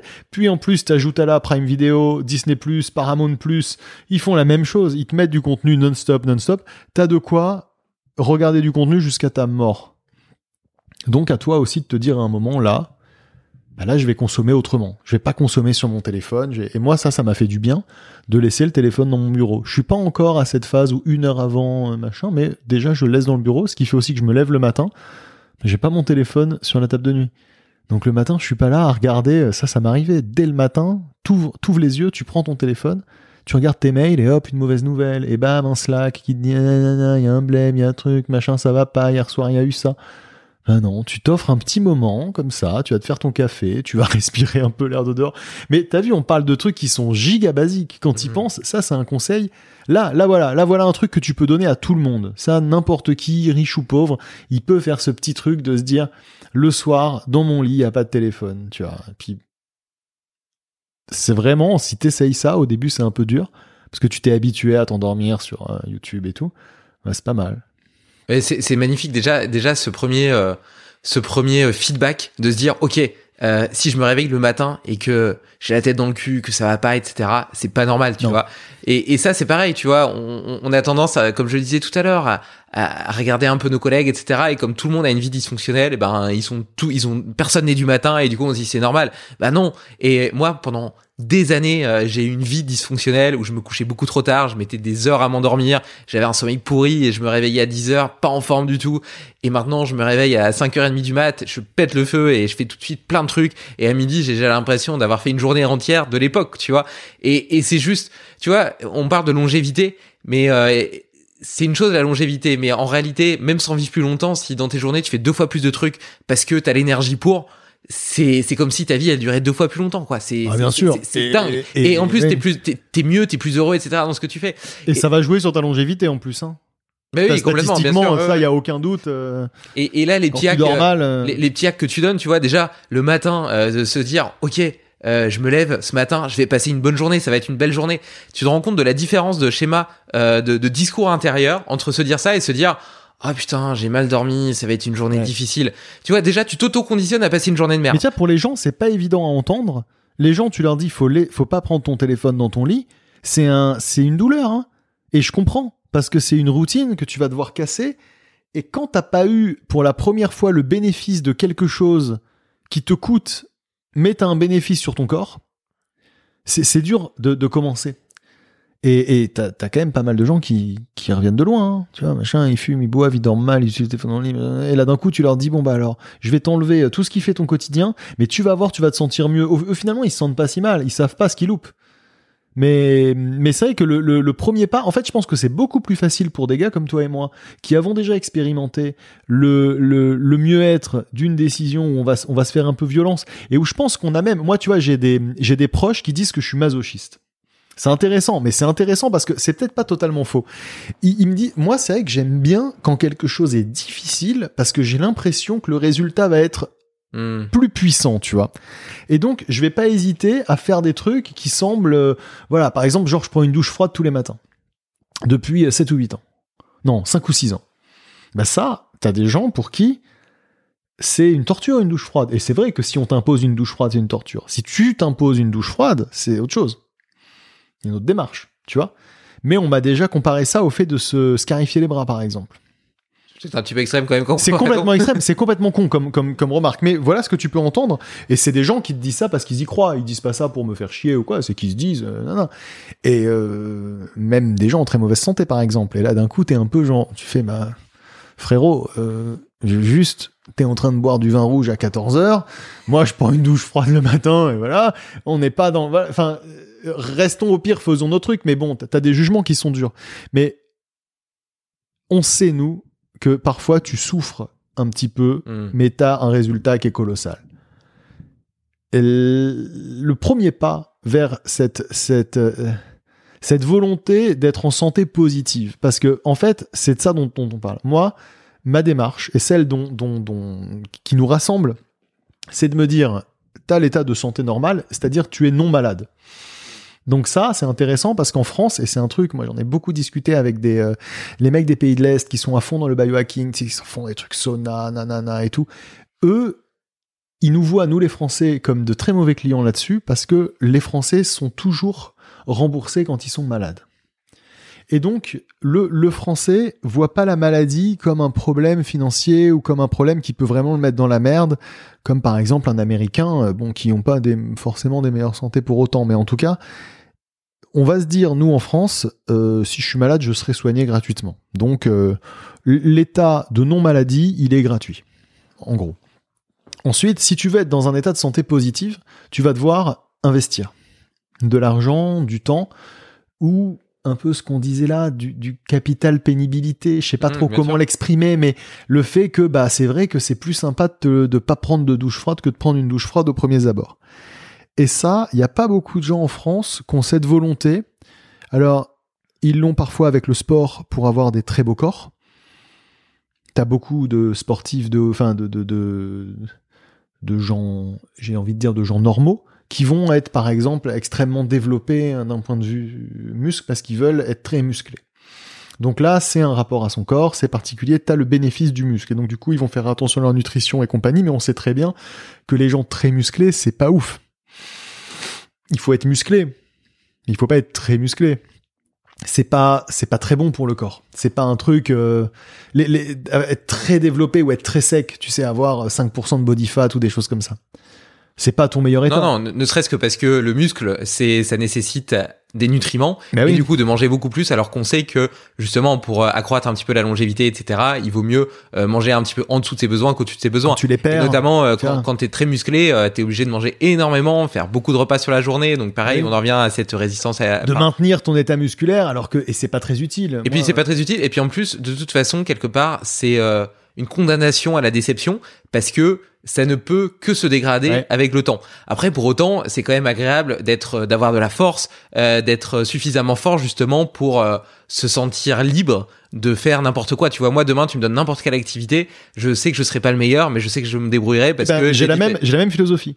Moi, ma philosophie du sport, c'est d'être fonctionnel. C'est vraiment, je, je veux avoir un corps très fonctionnel. J'ai toujours aimé escalader, euh, faire des galipettes, euh, me promener, courir, euh, euh, tomber, euh, me manger une branche. Enfin, ça, c'est vraiment des trucs. je- depuis que je suis petit, je suis, je suis agile. Tu vois, j'aime bien être agile. Voilà, j'aime bien. euh, c'est important pour moi. Et aujourd'hui, j'ai construit mon rapport au sport et ma routine sportive, qui est assez stricte hein, quand même, sur le fait d'être capable de courir si j'en ai besoin parce que ça aussi c'est un petit peu un instinct de survie. Enfin, je me suis quand même toujours dit que j'étais responsable de ma propre survie. Donc, à un moment, dans une situation dégradée, euh, dans une situation d'agression, dans n'importe quoi, il faut que je puisse me casser ou aller prévenir quelqu'un ou éventuellement porter quelqu'un pour voilà ça c'est important pour moi de me dire que j'en suis capable de me dire que je suis capable de euh, porter un ami pour l'amener quelque part d'être pour un euh, héros du quotidien. euh, ouais, d'être un, un mec fonctionnel. Par exemple, je, je, je serais inquiet si je pouvais pas courir. Voilà, c'est un truc qui me ferait vraiment chier.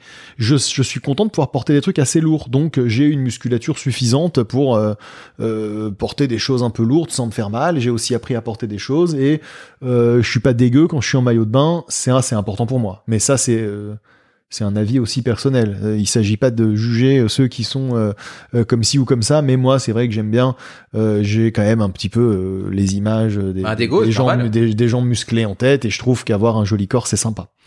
Et j'y trouve là, tu vois, tout un panel de choses intéressantes, mais finalement, euh, moi, je fais trois quarts d'heure de sport par jour, deux jours sur trois. Donc je fais des workouts à la maison, je fais pas de la salle de sport, je fais un truc qui est genre en termes de productivité très efficace, c'est que je fais ça chez moi quand je veux. Si je suis en déplacement, je peux le faire euh, dans une chambre d'hôtel, si je peux le faire dans un jardin, je peux le faire n'importe où, c'est du poids du corps principalement. Donc quand je suis à la maison, j'ai une app qui en plus sait que je suis à la maison, donc elle me donne des exercices avec mes haltères, mes kettlebells, les trucs qu'on a à la maison, parce qu'avec ma copine, on est quand même assez chaud sur le sport, donc on a, on a au fil du temps construit un, un, Un un- petit home gym. un petit haut gym, non mais vraiment humble, on a un petit banc et des haltères, des élastiques, et trois trucs comme ça, voilà, tu vois. On a, on a même pas de barre de traction, mais on a quand même quelques trucs. Mais si je suis n'importe où, je dis à l'app, je suis en déplacement, elle me fait, ok, tu fais du poids de corps, allez, tu fais une série, euh, 20 pompes, euh, 30 squats, euh, euh, des trucs qu'elle te fait faire, tu sais, des pompes avec les mains d'une certaine manière, nanana, elle te fait faire ça 5 fois, une pause, 30 burpees, de nouveau un enchaînement, et ça, ça me maintient dans un bon état cardio et dans un bon état musculaire, sans pour autant que je sois baraque ou quoi. Mais voilà. Et, et ça, ça me suffit. Et ça encore, vrai conseil pour ceux qui ont envie d'améliorer leur hygiène de vie, le sport à la maison, ça tue. C'est vraiment, quand t'es pas un gros accro au sport, la salle de sport, c'était très à la mode, c'est très stylé, tu peux faire des belles photos, tu as le côté, ouais, t'es avec d'autres gars et tout, sauf que déjà, c'est loin de chez toi, c'est-à-dire que c'est forcément à 10 minutes, un quart d'heure, même 5 minutes, tu vois. T'es pas chez toi. Enfin, entre le moment où t'es chez toi et le moment où t'es sur ton banc de muscu, il se passe un temps que tu vas devoir multiplier par deux avec l'aller-retour, plus qui, fait quand même que t'as ce truc-là. S'il pleut, il va faire froid. S'il pleut, tu vas devoir mettre une doudoune. Si, enfin, tu vois, c'est chiant. À la maison, entre le moment où tu décides que tu fais du sport et le moment où tu fais du sport, il peut se passer 8 secondes. Et donc, t'as pas le temps de te dire, allez, euh, Ouais, je vais faire autre chose. voilà. Moi, moi, ça, ça m'a changé la vie. Après beaucoup En plus, tu peux de- choisir les horaires, etc. Enfin, c'est- Ouais. c'est hyper, hyper pratique. Absolument. Et oui, et tu peux choisir tes horaires, tu peux le faire n'importe où. Euh, et moi, j'utilise l'application Freelytic que je vous recommande chaudement. Ça fait partie, ça c'est vraiment les, les trucs euh, Natas, tu vois. Mes potes ils rigolent, c'est Freelytic, tu vois. Bon bah Freelytic, ça fait 4 ans que j'en fais et, euh, et c'est fou parce que c'est une app qui te donne tous les jours un petit workout. Et si tu lui dis à la fin du workout ce que t'as aimé, ce que t'as pas aimé, ce qui était facile, pas facile, trop facile, et le lendemain elle t'adapte ta, sé- ta séance. Elle te voit progresser et donc t'as une petite, t'as un petit algo je veux pas dire une IA parce que c'est pas c'est pas encore ça, mais t'as un petit algo qui te coach et du coup en plus t'as les traces de toutes tes euh, toutes tes sessions. Alors moi ça c'est mon obsession, c'est de garder une trace de tout ce que je fais, de tout calculer, de, de tout euh, de tout documenter. Donc euh, pour le sport, voilà, Freelytic c'est très très bien. Et si vous avez une vie active, encore mieux. Ça, ça, ça rentrera encore mieux. Après, c'est évident, il y a, il y a plein d'externalités positives avec le sport, outre le fait d'être fonctionnel pour la vie de tous les jours. euh, c'est euh, la longévité, euh, c'est justement la, la- la- le- l'équilibre de la glycémie. Enfin, il y a- y, a- un tas de trucs positifs. Euh, c'est aussi le fait, tu parlais de, de mesurer, ben, de voir que tu progresses tout le temps, alors que dans ta vie, potentiellement, eh ben, ça sera pas le cas. Tu vois, surtout quand tu es entrepreneur, tu es dans des montagnes russes. À un moment, t'es- en fait, tes efforts sont pas du tout corrélés aux résultats. Parfois, tu travailles comme un chien, t'as pas de résultats, et après, tu travailles pas, et puis t'as plein de résultats. Et, et c'est un peu frustrant, tu vois, parfois d'être là-dedans. Le sport, c'est beaucoup plus linéaire, Ouais, et ça fait du bien de, de se reposer là-dessus. Et tu parlais Il y du a quelque sommeil. chose de juste, Ouais, animal en fait. Ouais, c'est ça. Ouais. Et, euh, et, euh, et puis tu parlais du sommeil tout à l'heure. Enfin, pour moi, le, le sport, ça a été un vrai game changer dans la qualité de mon sommeil. Euh, quand, quand- avant, je faisais pas de sport, je dormais mal. Quand j'ai commencé à faire du sport, rien que ce petit changement-là, il a amélioré drastiquement la qualité de mon sommeil. Mais je vais, je vais revenir sur un autre point du sport qui va me permettre de, de, de rebondir après sur, sur les douches froides, qui est que quelque part aussi le fait de faire des efforts difficiles, quels qu'ils soient, outre les principes d'hormèse, d'adaptation, etc., dont on a déjà parlé, ils entraînent aussi un petit peu justement ces neurones inhibiteurs, cette euh, cette euh, cette euh, accoutumance à la pénibilité, cette le fait de supporter la pénibilité. Et du coup, le RPE, je sais pas si tu es à l'aise avec cette notion de RPE, le, le RPE c'est un petit peu la note qui définit la difficulté d'une séance en sport. À la base, c'est utilisé surtout pour le sport. Donc par exemple 10 sur 10, ça veut dire que c'était une, une une séance hyper dure et puis Ouais, 5 mais sur je, 10 je relativement vois ce que c'est. Ouais. Eh ben, toutes ces, toutes ces épreuves un peu difficiles rendent le RPE de la vie, celui de ta vie, de tous les jours, beaucoup plus faible, beaucoup plus facile. Tout Ouais. paraît plus facile. Tu vois, quand t'as pris ta douche froide le matin, outre le fait de t'énergiser, de plein de choses, il y a plein d'a- d'aspects positifs, même d'un point de vue, euh, justement, on parlait de biohacking, d'un point de vue physiologique, il y a plein de choses qui se passent. Mais Qui sont, qui rien- sont d'ailleurs. Mais bon. et, et d'ailleurs, on, on va y revenir. Tu vas me dire un petit peu pourquoi est-ce que tu le fais, est-ce que ça t'apporte, mais surtout faire quelque chose. Tu vois, on est tellement dans une société de confort où on en revient à cette notion de viande, etc., d'alimentation, de, de TikTok, de téléphone. Euh, on a tout tellement à disposition qu'en fait, on peut sécréter de la dopamine, que ce soit par le sucre, par un TikTok ou par ce qu'on veut, en permanence, sans aucun effort en contrepartie. Et du coup, on perd cette capacité à l'effort. Et c'est comme ça que ça devient aussi difficile d'arrêter le sucre, d'arrêter la cigarette, d'arrêter quoi que ce soit, parce qu'on n'a plus l'habitude d'utiliser ces voies régulatrices dans nos, dans nos cerveaux, ces neurones inhibiteurs, comme je les appelle, qui nous permettent de résister à la tentation, parce qu'on les utilise plus jamais. Et ce que tu utilises pas, tu le perds. Ouais. Et ben, le fait d'avoir dans tes routines des choses difficiles, où tu vas un petit peu au-delà de toi-même, outre la fierté que ça t'apporte, et ça, c'est quand même pas négligeable, eh bien, ça te, ça rend tout le reste beaucoup plus facile.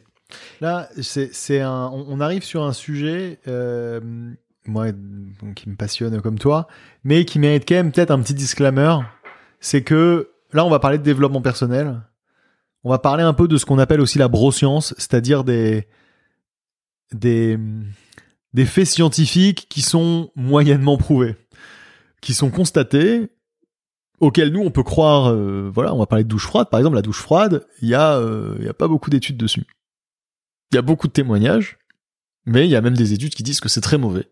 Ah oui? Ouais. Après, il y a Mais quand même l'effet des- sur la, sur la graisse brune, etc. Il y, a, y a des effets, mais comme d'autres trucs, mais ça veut pas dire que, enfin, pareil, la nicotine, ça a aussi des effets positifs de vasodilatation, de machin. mais, mais on, on arrive sur un truc où là, on, on devient des explorateurs d'un truc. Et, et moi, c'est ce que j'aime, hein, et c'est ce que j'aime, et c'est ce que j'ai fait, et j'explore beaucoup. Mais ça, c'est important de, de, pour moi de marquer la différence parce que je déteste la pseudoscience gratuite et la pseudoscience avec euh, avec aplomb. Euh, On, on peut se dire, ok, je prends une douche froide tous les jours pendant un an et je regarde ce que ça me fait. Et si je me sens bien, eh ben je continue. En revanche, il n'y a pas de preuve pour le moment formelle qu'une douche froide tous les matins c'est bien et que et, et que ça a euh, des effets sur ta discipline, sur tout ça. C'est pas prouvé scientifiquement que ça va marcher sur tout le monde. Quand on dit par contre que bien dormir c'est important, ça c'est vrai. Là, il y a des bouquins, il y a des études, il y a des, des méta-études, des, des, des études comparées, des, voilà, il y a beaucoup, beaucoup de choses. Pareil pour la nutrition. Maintenant, ça veut pas dire qu'on peut pas en parler, ça veut pas dire que c'est pas passionnant. Et en plus, c'est là que nous, on devient explorateur de quelque chose et qu'on a quelque chose à partager. Mais juste apprendre avec une, avec le recul nécessaire. euh, on n'est pas des médecins on n'est pas des dieux. On est des gars qui nous intéressons à des trucs et et on parle de discipline, on parle de développement personnel. Et d'ailleurs, je fais juste une parenthèse parce que tu dis Ouais. on n'est pas des médecins et clairement on- n'est Ouais. absolument pas des médecins. Mais même les médecins, on a, enfin moi j'ai eu tendance à les mettre souvent sur un piédestal en pensant qu'ils avaient la science infuse et que Alors, dès qu'il s'agissait de médecine, ils savaient tout. Alors qu'en réalité, j'ai complètement remis euh, en perspective leurs connaissances qui sont importantes, mais qui sont importantes dans le cadre de pathologies avec des protocoles très définis. Et donc, il se passe ceci, on a, on fait cela, etc. Euh, et d'ailleurs, il y a plein de fois, j'en parlais avec un médecin, donc euh, je peux me permettre. Euh, il y a plein de fois où ils donnent un diagnostic avec un traitement sans être tout à fait sûr de la maladie qu'ils ont, simplement parce que le patient s'attend avoir à la sortie un diagnostic et un traitement, alors que l'un, ni l'un ni l'autre n'était forcément nécessaire peut-être dans ce contexte-là. Ouais, J'allais te dire, Et- quand t'as un vrai problème, va voir deux médecins, ils vont te dire deux trucs différents, ils ont peut-être tous les deux raison. Et, et, et tu vois, et on n'est absolument pas axé sur la prévention. Euh, là, là, je travaille avec un médecin fonctionnel, euh, le docteur Mouton que j'ai déjà reçu sur le podcast, là, avec Ouais, qui je fais un épisode écouté, 2. Et, euh, et donc là, tu vois, j'ai j'ai testé son approche. On a fait des analyses de sang, des analyses d'urine, euh, tests génétiques. Euh, Il y a tout un protocole. Et là, on est vraiment sur de la prévention. Et tu vois, par exemple, un truc fou, euh, mes sont effondrés, effondrés, alors que je mange 5 noix du Brésil par jour, qui devraient permettre d'avoir 1000% de mes AGR. Ce qui veut dire que j'ai des problèmes d'absorption. Pourquoi j'ai des problèmes d'absorption? Eh ben peut-être que mon microbiote est peut-être pas au top. Et là, on peut regarder les hormones. Euh, la prégnénolone, elle est pas forcément très très élevée, alors que c'est la précurseur de plein d'autres hormones. Et ainsi de suite. Et là, c'est un vrai travail d'enquêteur. Comment est-ce que t'optimises tous tes biomarqueurs pour que tout fonctionne en symbiose? Et ça passe par de la complémentation. Est-ce que ça veut dire pour autant qu'il faut se complémenter toute ta vie? Pas forcément. Une fois que tout est optimisé et réglé, bah potentiellement t'absorbes mieux. Donc via ton alimentation, tu peux peut-être réussir à avoir tout ce dont tu as besoin. Mais je veux dire, la démarche dans, dans la démarche, c'est complètement différent. Et je prends un autre exemple, c'est la gestion des blessures, où tu, tu, tu vas voir, euh, je sais pas, un médecin du sport parce que tu t'es fait mal, etc. Bah souvent, il va te conseiller euh, six semaines, euh, huit semaines d'immobilisation sans rien faire, alors qu'aujourd'hui, on sait, et là pour le coup, c'est pas de la broscience, il y a quand même de plus en plus d'études qui le montrent, que les tissus ont besoin d'être stimulés pour se réparer, et que la pire des choses, c'est de rester immobilisé. Ouais, et pourtant, t'as des médecins du sport qui te disent encore ça. Comme il y a encore des médecins qui utilisent, euh, prescrivent des antibiotiques. euh, tu vois, il y a quand même eu des campagnes de pub. Les antibiotiques, c'est pas automatique. Et ben, il a fallu faire des campagnes de pub parce que c'était devenu automatique. Et ce que je veux dire ça, par là, c'était à destination des citoyens, pas des médecins. Les antibiotiques pas automatiques parce que les gens réclamaient des antibiotiques. aux médecins. Voilà. Et même quand ils avaient du virus et pas du. Enfin, Oui, mais plus, pourquoi, pourquoi est-ce qu'il y avait cette, euh, ce cheminement-là dans leur esprit? Parce que justement, la plupart du temps, quand ils allaient chez le médecin, et ben, à une époque, il leur prescrivait Ouais. des Et antibiotiques. puis que les antibiotiques, c'est un peu magique. hein. Sans, sans prendre en compte quand le- ça marche, le- euh. le- les risques et les dangers que ça puisse avoir. Et ce que je veux montrer, c'est pas du tout pour jeter la pierre aux médecins ou à la médecine, absolument pas. C'est plutôt pour dire, et là je vais citer euh, Elisa Marceau parce que j'aime beaucoup cette phrase, qui est que les vérités d'aujourd'hui sont les mensonges de demain. Et il faut garder quand même cette euh, humilité que on ne comprend et connaît peut-être que 1% de notre génome, de notre physiologie, même si on a l'impression de savoir un tas de choses et que c'est génial et que c'est hyper excitant, eh ben en réalité, c'est rien comparé à la complexité, à l'ingéniosité de la vie. De la vie qui, là, rien que pour bouger un petit doigt, nécessite des milliards de réactions dans toutes mes cellules en chaîne. C'est quelque chose de stratosphérique. Et de quand Et- ça part de ton cerveau. et de- Mais c'est incroyable, c'est incroyable. Donc voilà, donc gardons cette humilité-là Intéressant. et restons, Non, mais- et restons des explorateurs. Euh, voilà, mais avec euh, Donc pardon, avec, une avec grosse prudence. Non, mais je suis d'accord. En fait, on est d'accord, mais c'est vrai que bon, les, les vérités d'aujourd'hui sont les mensonges de demain. Elle a, elle a aussi quelque chose de dangereux cette phrase parce que euh, elle, pousse aussi euh, parfois à l'excès de scepticisme peut-être et à la défiance face à la médecine. Là où moi, euh, bon, je suis pas, euh, moi, je suis pas du tout raccord avec ça. Moi, j'ai vraiment confiance aux médecins et euh, aux médecins qui doutent. Voilà, j'aime pas les médecins trop sur d'eux parce que je pense que personne ne peut. Enfin voilà, tu, tu sais que il y a, y a des cas où on peut pas t'aider, mais euh, mais moi j'ai été euh, voilà, je, je je suis pas de ceux qui doutent, je suis pas de ceux qui va me dire ah le vaccin comme s'il va pas marcher. Je plutôt tendance à me dire que c'est des trucs qui sont plutôt efficaces. Mais encore une fois, il y a aussi des contre-exemples et c'est un autre débat. En tout cas, si on arrive donc c'est ça de douche froide, pourquoi on prend des douches froides le matin?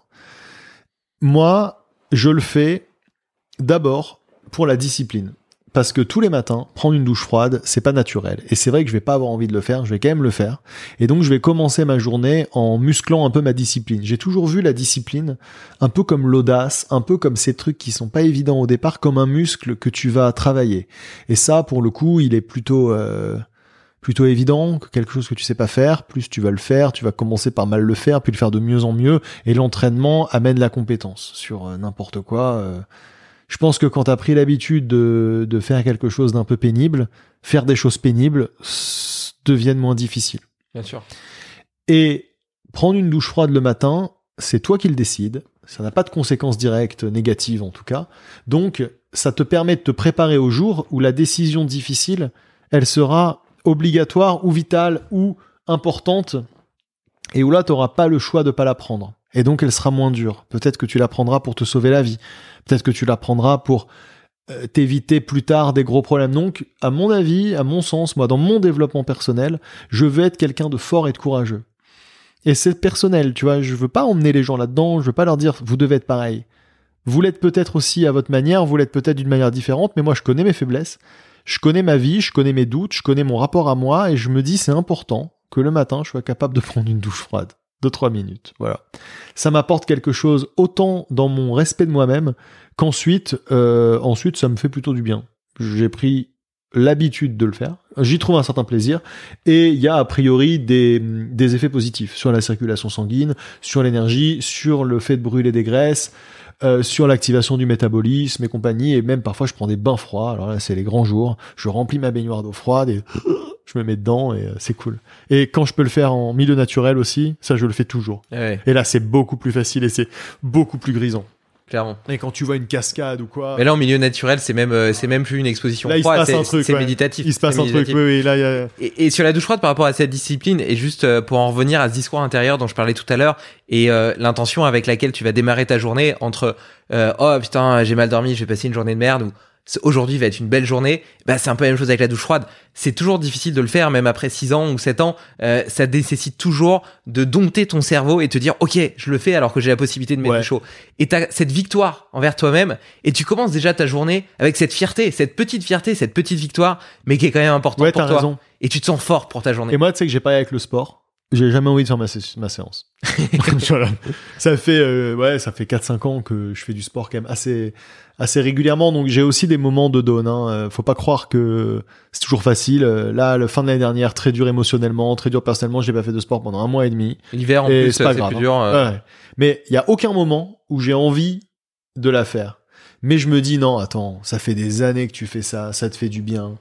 Quand t'as fini ta séance, t'es trop bien, t'es trop content. Allez, on y va. Et tu sais, je me mets en mode un peu euh, cerveau éteint, comme quand tu sautes à l'élastique et je fais allez, déplie ton tapis. Par exemple, j'ai jamais, une fois que j'ai déplié le tapis, pas fait la séance. Donc je fais déplie le tapis, on verra après. Tu sais, on va voir, on va voir après. Et hop, allez, on lance, on lance l'échauffement. Et puis hop, c'est parti. Et après, je suis refait. Je suis trop content quand j'ai fait mon sport, tu vois. Mais, mais tu vois, on, on- on se fait violence comme ça. Et, euh, et ouais, je pense que ça fait de nous après peut-être des gens un peu plus courageux, un peu plus résilients. euh. Et je suis content d'être un gars qui a été capable de, de, de, de faire du sport régulièrement, d'arrêter quand ça allait pas et de s'y remettre, et de prendre une douche froide le matin euh, pour se, pour se dynamiser. Puis là, il y a une question d'habitude aussi, parce que si tu as l'habitude de le faire, euh, donc là, tu vois, tu disais deux jours sur trois, je fais mon sport, paf, ça dure 45 minutes, euh, je suis ce que l'application me dit. C'est Ouais. vraiment ancré, ça demande peu d'efforts quand même pour, pour s'y mettre, relativement peu. Par contre, Non, il, vrai. suffi- il suffit que tu arrêtes deux semaines pour t'y remettre, mais là, c'est là où ça devient vraiment hyper dur, quoi. Et donc là, on, on- on met aussi le doigt sur un autre hack hyper puissant, c'est la puissance des habitudes, tu vois, et, et des mini-habitudes notamment. Tu vois, quand tu essaies d'implémenter une nouvelle habitude, bah plutôt que directement d'essayer de faire un quart d'heure tous les jours, euh, tu vois, par exemple, je sais pas, tu veux te mettre à la méditation, au sport, à l'entraînement respiratoire. Là, moi, en ce moment, j'explore l'entraînement respiratoire par curiosité, tu vois. Eh ben, j'ai pas commencé en me disant, je vais faire 20 minutes tous les jours. Il y en avait qui te proposaient le Aerofit Ouais. Il y, en- il y en avait qui te proposaient de faire 20 Le minutes tous les jours. Et donc, du coup, j'avais pas envie de passer 20 minutes à ça. Mais tu commences par 5 minutes tous les jours. Et 5 minutes, c'est suffisamment peu pour être accessible. Et une fois que l'habitude, elle est ancrée, que tu le fais tous les jours 5 minutes, ben, naturellement, tu peux avoir envie d'en faire plus. Et C'est là, clair. tu peux augmenter, passer à 10, etc. Et ça rentre dans ta vie. Moi, tu vois, le matin, j'ai un petit workout du matin qui est un entraînement où je fais un enchaînement de, de, de petits mouvements un peu cardio, un peu muscu, mais très gentil, des pompes, des trucs, mais à, à petite dose. Te Et- réveiller. Ouais, voilà. Et j'ai un pote, euh, un pote à moi qui est en surpoids, qui essaye, qui se bat vraiment contre ça et qui veut intégrer des habitudes sportives. Et il a tendance à, parfois, euh, il voit quand on passe des vacances ensemble, des trucs, il veut faire la même chose, tu vois. Et je lui dis, mais surtout le fais pas, tu vas, tu vas te tuer. Fais plutôt un truc genre, tous les matins, fais une pompe. Voilà. Juste tous les matins, à un moment, tu te poses, tu dis là, je fais une pompe. Tu fais ta pompe. Et dans 10 jours, tu fais deux pompes t'auras doublé ton nombre de pompes déjà en 10 jours. Non mais tu seras passé de rien à deux et bah deux pompes par jour, c'est 60 pompes par mois. Quand, quand tu fais zéro sport, que t'es en surpoids, que t'es pas bien, que t'as envie que ça change en plus, mais que tu sais pas par où commencer, bah tu viens de te mettre dans ta vie une routine sportive, certes humble, évidemment. On sait très bien, ça lui fera pas perdre du poids, ça lui fera pas, ça fera pas de lui un- une Ouais, personne. mais ça musclée la voie neuronale. Mais déjà, tu peux te coucher tous les jours en disant j'ai fait un petit truc. Et après, ce sera peut-être deux pompes et deux squats. Et petit à petit, on va peut-être se dire, bah, il y a toujours les deux pompes et les deux squats, et puis une fois par semaine, il y a- un petit workout. Et peut-être que du coup, tu te diras, bah, maintenant que j'ai fait tout ça, je vais peut-être baisser un peu les sodas, parce que d'un côté, je me fais chier sur moi, je me suis motivé à faire ça, ça fait deux mois que je fais mes deux pompes et mon workout, bah, maintenant, j'aimerais avoir plus de résultats, j'ai quand même vu le plaisir, ne serait-ce que l'émotion que ça me donne de, et hop, t'a- t'amènes les choses tout doucement. Et ça, ça va malheureusement à contre-courant de, de- du marketing autour du développement personnel et du marketing autour du sport, qui est toujours le résultat immédiat.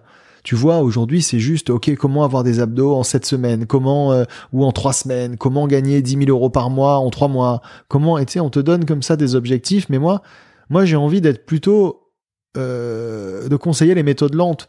Moi, j'ai envie de te dire, bah, dans deux ans, tu feras du sport tous les jours et t'en seras content. Et c'est bien. Et c'est pas dans deux ans et d'ici là tu fais rien, mais tu vas y arriver doucement. Mais moi, à faire du sport de manière régulière et quotidienne, ça m'a pris deux ans et demi. Je peux regarder, j'ai mon application qui s'appelle Habitify, qui est une merveille. Là encore, je vous donne mes petites astuces. L'application Habitify sur iPhone. Elle vous permet de créer des habitudes, de les traquer quotidiennement. Donc, vous pouvez créer des habitudes une fois par jour, deux fois par jour, une fois par semaine. Et après, vous avez des archives, tu vois. Et là, si je regarde mon workout, tu vois, ça, c'est mon, mon, mon, mon habitude workout que j'ai commencé donc en février 2020. Je mettrai les screens euh, j'ai commencé l'article. à la traquer, tu vois. Et donc, tu vois, l'année 2020, euh, quand c'est gris, c'est que j'ai même pas dit si je l'avais fait ou pas. Quand c'est noir, c'est que je l'ai pas fait. Et en général, c'est que je... maintenant, c'est que j'aurais pu le faire, mais que je l'ai pas fait. Mais et quand c'est bleu, c'est que c'est fait. Et quand c'est bleu clair, c'est que t'as passé l'habitude, mais que c'est un jour où tu n'avais pas à le faire. Ok. Et donc, tu vois, c'est pas ouf. Et puis en fin d'année, ça commence à se Ouais, devenir régulier. à devenir régulier. Après, tu vas en 2020. 2020, c'est déjà un peu mieux, mais tu vois, il y a encore des grosses périodes, et pareil, fin d'année, c'est pas mal. Et 2022, 2022, j'ai fait une année euh, vachement bien, où tu vois, je suis régulier toute l'année, vraiment toute l'année, et puis bon, en, en octobre, en fin, fin septembre, début octobre, j'ai vécu un drame familial qui m'a, qui m'a beaucoup touché émotionnellement, et donc à ce moment-là, je me suis dit, bah, j'arrête un petit peu. Mais tu vois, euh, en 2023, eh ben, le début d'année a été un peu dur, et puis là, j'ai repris. Mais en tout cas, j'ai une application qui me permet de, de voir mes progrès et de voir qu'en fait, avant l'année 2021, qui est ma belle année au niveau sport, où j'ai vraiment réussi à trouver un rythme et à, et à, être, euh, à être le plus régulier de, de tout, il m'a fallu deux ans. Il y a- y a- y a- L'année 2022, pardon, il m'a fallu deux ans. Eh ben, c'est bien deux ans. C'est pas si long, en fait, dans une vie. Pour après être quelqu'un qui prend soin de lui en termes de sport. Moi, en tout cas, si demain je veux coacher des gens, je leur dirais ça. Je leur dirais ça va prendre du temps, ça va être très long. Tu vas beaucoup échouer. Tu vas beaucoup avoir l'impression que c'est que t'as pas réussi. Mais tu vois, si je regarde mes, mes, périodes sans sport, et ben il y a un moment où hop, ça redevient bleu. Et ben ce jour-là, je me suis dit, vas-y, ça fait trois mois que t'as pas fait de sport. Et ben là, tu t'y remets. Et ben, ce jour-là, il est puissant. Parce qu'en fait, ça fait que tes trois mois, ça n'a pas été un échec, ça a été une période où tu te rappelleras que bah, peut-être la prochaine fois, tu essaieras de faire un peu moins de trois mois à ta pause. Mais je pense que la lenteur dans la prise de l'habitude, c'est très important. Moi, les habitudes en 60 jours et tout, je pense que c'est des conneries. Une habitude, ça peut être 10 ans. Et même au bout de 10 ans, eh ben, ce sera un peu moins dur de la reprendre, mais tu peux la perdre et tu peux aller la rechercher, quoi. C'est c'est hyper intéressant ce Ouais. témoignage et euh, tu fais il y a deux trucs que je trouve hyper intéressants là-dedans. Le premier déjà c'est de comprendre et je dis tout le temps sur ce podcast que c'est un chemin la vie hein, t'as un chemin et tout se fait étape par étape brique par brique tu les polis tu prends des trucs tu prends des inspirations tu les modifies tu les mets en place et après quand ça devient des habitudes t'as même plus besoin d'y penser ça fait juste partie de ton hygiène de vie Ouais. et ça devient simple mais et, mais et tu, tu peux vois la perdre. et oui tu peux Mais- oui potentiellement Et tu la retrouveras beaucoup plus facilement, comme le vélo, comme tout ça. Mais euh, et, et tu vois par exemple, euh, on me demandait souvent euh, justement mes routines, mes hacks, etc. J'ai fait un petit ebook que je file gratuitement aux gens qui s'inscrivent à la newsletter. Et euh, Inscrivez-vous à la newsletter. et euh, exactement. Et euh, et du coup euh, dedans, euh, il y en a qui le lisent et qui pourraient se dire. euh, Putain, mais j'y arriverai jamais, il y a trop de choses, c'est décourageant, tu vois. C'est décourageant parce que je fais plein de trucs. Mais en réalité, je fais plein de trucs parce que petit à petit, j'ai ajouté bout à bout des outils que j'ai testés et chaque année en plus ça se modifie mes routines changent etc en fonction de mon contexte de vie de mes objectifs de ce que je découvre de ce Et que j'ai c'est envie devenu ta d'explorer passion aussi. et, et c'est devenu ma passion ouais, voilà, tu, tu, Mais- tu fais ça comme mais, un mais ce que je veux dire c'est que tu vois ça s'est vraiment fait petite marche par petite marche tu vois j'ai fait l'ascension du Mont Blanc bah le Mont Blanc à un moment euh, au-delà de 4000 mètres tu manques d'oxygène t'as les muscles qui se tétanisent à chaque pas eh ben, tu dois juste penser à en mettre un devant l'autre. Si tu penses au sommet, tu te dis, j'y arriverai jamais. Mais si tu penses juste à, est-ce que je suis capable de mettre un pas devant l'autre? Oui, tu peux. Et ben, c'est pareil pour tout ça, tu vois, tout ce qu'on partage. Et c'est pour ça que depuis, euh, je sais pas, une quinzaine d'épisodes, je demande aux invités de me donner euh, un petit défi à donner aux auditeurs pour les 15 jours à venir. Ça permet de mettre en place des choses concrètes à tester, tu vois. Mais voilà, ça se, chaque outil se teste petit à petit. Donc ça, c'est le premier truc que je trouvais très intéressant. Et c'est vrai que dans ce dogme du tout tout de suite qui caractérise complètement notre société et qui est renforcé par le marketing qui te fait croire que tu peux avoir le six pack en deux semaines et qui est humiliant pour les gens. Parce qu'en plus, il y a un effet terrible à ça, c'est que les gens qui n'y arrivent pas n'iront jamais témoigner Et parce qu'ils diront je suis une merde, j'ai pas réussi. Parce que tu peux l'avoir le six pack en six semaines si tu te si tu te tues au truc que tu machin. Et là, le gars qui va se tuer, il va témoigner, il va dire waouh trop bien grâce à la formation de six packos, euh, j'ai eu mon six pack, c'est une dinguerie. Et l'autre qui va pas l'avoir, il n'ira jamais dire ah la formation c'est de la merde, j'ai pas réussi. Il se dira je suis une merde parce que l'autre il balance des témoignages non-stop de mecs qui disent trop facile, trop bien, génial, machin. Non, c'est long, c'est dur, prendre soin de soi, c'est dur. Quand on vit un, un moment difficile dans sa vie, et ben de temps en temps on s'oublie un peu. Ça fait pas de nous euh, des merdes. Et faut pas non plus prendre le ton biohacker euh, local euh, comme toi et moi et dire ah bah maintenant je vais tout de suite essayer de faire tout comme lui. Je vais avoir une bonne hygiène de sommeil, une bonne hygiène de sport. Je vais être nanan, je vais prendre des compléments, je vais avoir une hygiène beauté aussi, nanan, tu vois, la productivité. Faut se dire bon bah, par quoi je commence? Et vraiment, et ensuite faire son chemin. Et ce chemin, il est passionnant. Mais ça. prenez votre temps et vous laissez pas humilier par les gens qui ont l'air d'être parfaits et en fait on n'est pas parfait. Et, même, euh, enfin, je me mets voilà dans les gens qui peuvent être pris en exemple parce que je sais que pour mes proches, je peux l'être parfois. Et ben parfois c'est pas facile, et parfois je suis malheureux, et parfois j'y arrive pas, et parfois je dors mal, et parfois j'arrête le sport, et parfois je me dis bah non ce soir je fais pas de sport, ça me saoule, tu vois. Bon, juste peut-être que j'ai un peu plus la capacité de m'y remettre derrière et de me dire euh, let's go. Et en même temps, bah, je suis quand même névrosé par tout ça, au final. Parce que je suis quand même obsédé par ma santé, je suis obsédé par mon physique, je suis obsédé par ma, ma longévité, je veux pas mourir, tu vois. Donc ça a aussi des conséquences négatives. C'est important de, je pense, de resituer un peu le, les, les gens qu'on est et de pas être des gourous de ça. Bien sûr. Euh, parce que des gourous du développement personnel, il y en a tellement. Et souvent, c'est des merdes, tu vois. Moi, ça me fait péter un cap, c'est les coachs en séduction qui ont pas de meuf. Non, mais il y en a plein. C'est vrai, hein. C'est un truc, je fais, bah, et une meuf trop bien. Et une vie trop bien, tu vois. Sois au moins l'exemple de ce sur quoi t'es censé être coach. Et le développement personnel, c'est terrible. Il y a des mecs qui sont fous. Moi, tu vois, j'étais content de découvrir ton, ton contenu parce que j'aime bien ton côté un peu innocent sur les trucs, toujours curieux, toujours machin, tu vois. T'es pas, t'as pas des, des, t'es pas un mec qui donne des ordres, qui donne des injonctions. Il y en a vachement, hein. ou alors tu sais qui sont un peu d'extrême droite, qui vont être un peu masculinistes, qui vont se positionner comme ça sur des trucs, tu tu comprends pas trop leur, leur but. euh, tu sais, faut être un vrai homme, faut être machin, faut être viril, faut être ouais, bah, vas-y, sois comme t'es. euh. Sois gentil avec toi aussi, quoi, parce que euh, et, nous, on doit garder, euh, on, doit garder en tête qu'on peut aussi avoir une mauvaise influence sur les gens en étant culpabilisant. Donc j'aime, j'aimerais bien réussir moi à amener du biohacking, de la santé, des routines, de la tech, parce que j'adore ça, tu vois. Mais avec quand même toujours un côté genre bah vas-y à ton rythme quand même. Enfin, sois gentil avec toi quoi. C'est hyper important. Et puis apprécie le chemin, tu vois. euh, ouais, bien sûr. Parce que justement, euh, quelque part, euh, parfois on est tellement, on est tellement aveuglé par le résultat qu'on en oublie d'apprécier la beauté d'exploration. Alors que Mais elle est pas toujours belle, je trouve, moi, l'exploration. C'est là où. Mais après, euh, toi, t'es très, très, très optimiste, très positif, toujours. c'est vrai. Moi, je suis un peu moins. Moi, je suis un peu plus vrai, cynique. et- et- mais, euh, Et en même temps, tu vois, j'ai pas toujours été comme ça. Euh, Comme j'ai déjà dit, tu vois, euh, j'ai j'étais dans l'excès inverse complètement avant, euh, Ah ouais. plutôt euh, mélancolique, dépressif, euh, alcoolique, euh, drogué. euh, D'accord, d'accord. Et donc aujourd'hui, t'as inversé ça et, je suis toujours l'inverse de je, ça. je suis toujours aussi excessif. Bah, par Ouais. contre, j'ai toujours été optimiste, mais je suis toujours aussi excessif. Mais maintenant, je suis excessif dans ma passion pour le potentiel humain, etc. Mais c'est bien, mais du coup, ça fait de toi un bon, euh, un bon catalyseur dans une interview, euh, voilà. Mais moi, c'est vrai que je suis moins optimiste et, et parfois, ce que je vis aussi, mon rapport à moi, me rend malheureux. Où je me dis, putain, je suis nul, je viens de passer trois heures sur YouTube, je viens de machin. Ouais. Tu vois, je me questionne tout le temps. Et en plus, je me dis aussi, dans toute façon, tout ce que je fais, c'est peut-être 20. En fait, tu fais aussi un pari hein, quand tu joues à- au jeu auquel on joue nous, à nous dire, bah vas-y, à 30 piges, 40 piges, on va être en bonne santé et tout, c'est de se dire qu'on va pas se prendre un bus à 55.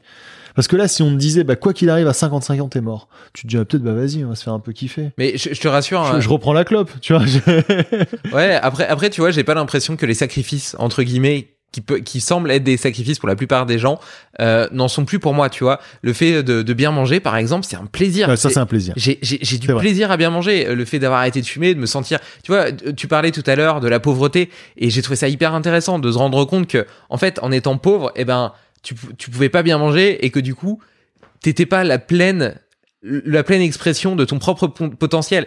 Et ben moi, le fait d'être la pleine expression de mon potentiel au quotidien, c'est le plus beau cadeau que je puisse avoir. Même si je me prends un bus demain, je regretterai pas ces choix parce que j'ai connu l'envers du décor. J'ai connu une vie dégradée où je pensais être moi, je pensais être à 100% de mon potentiel, alors que je m'aperçois aujourd'hui que j'étais à peine à 50%. Et, et attends, et, Intéressant. et- et quand on parle de Mhm. potentiel, je voudrais rajouter une dimension, parce que là, on peut l'entendre sur le plan de la productivité, de la créativité, etc. Et c'est clair que sur tous ces points, j'ai évolué. Mais même sur, tu vois, tu parles d'optimisme, de bienveillance, bah, même sur tous ces plans-là, le fait d'être mieux avec moi-même, avec mon cœur, eh ben, ça me permet d'être mieux avec les gens, d'être mieux avec ma femme, d'être mieux avec mes proches, d'être mieux avec ceux que j'aime, parce que je me sens plus équilibré. Et je pense que j'étais à la recherche de, de, j'étais profondément déséquilibré en réalité. On est tous névrosés, je suis encore. Et tu vois, j'ai beau dire ça, quand tu me dis que tu te poses plein de questions et que parfois tu, te culpabilises par, par rapport à des trucs, etc. Moi aussi, je suis excessif. Si je rate une séance, c'est une catastrophe. Je suis tellement bloqué sur mes routines, mes habitudes, etc. que quand j'en dévie, ça devient une source de stress. De la même façon, j'ai tendance à avoir euh, des cases qui sont, euh, j'en ai déjà parlé plusieurs fois, mais des cases qui étaient très strictes avec des routines, etc. Et, et de pas pouvoir en sortir. Et du coup, ça pouvait être dur à gérer pour mes proches. Et tu vois, il y, y en a plein. Un autre exemple, me lâcher prise sur le fait de me dire, ok, ce soir je fais une soirée, je peux boire, je peux me coucher tard. Bah ça, c'était devenu impossible parce que dans la cohérence de mon esprit, ça, ça, créé une rupture de cohérence. C'était devenu aversif pour moi.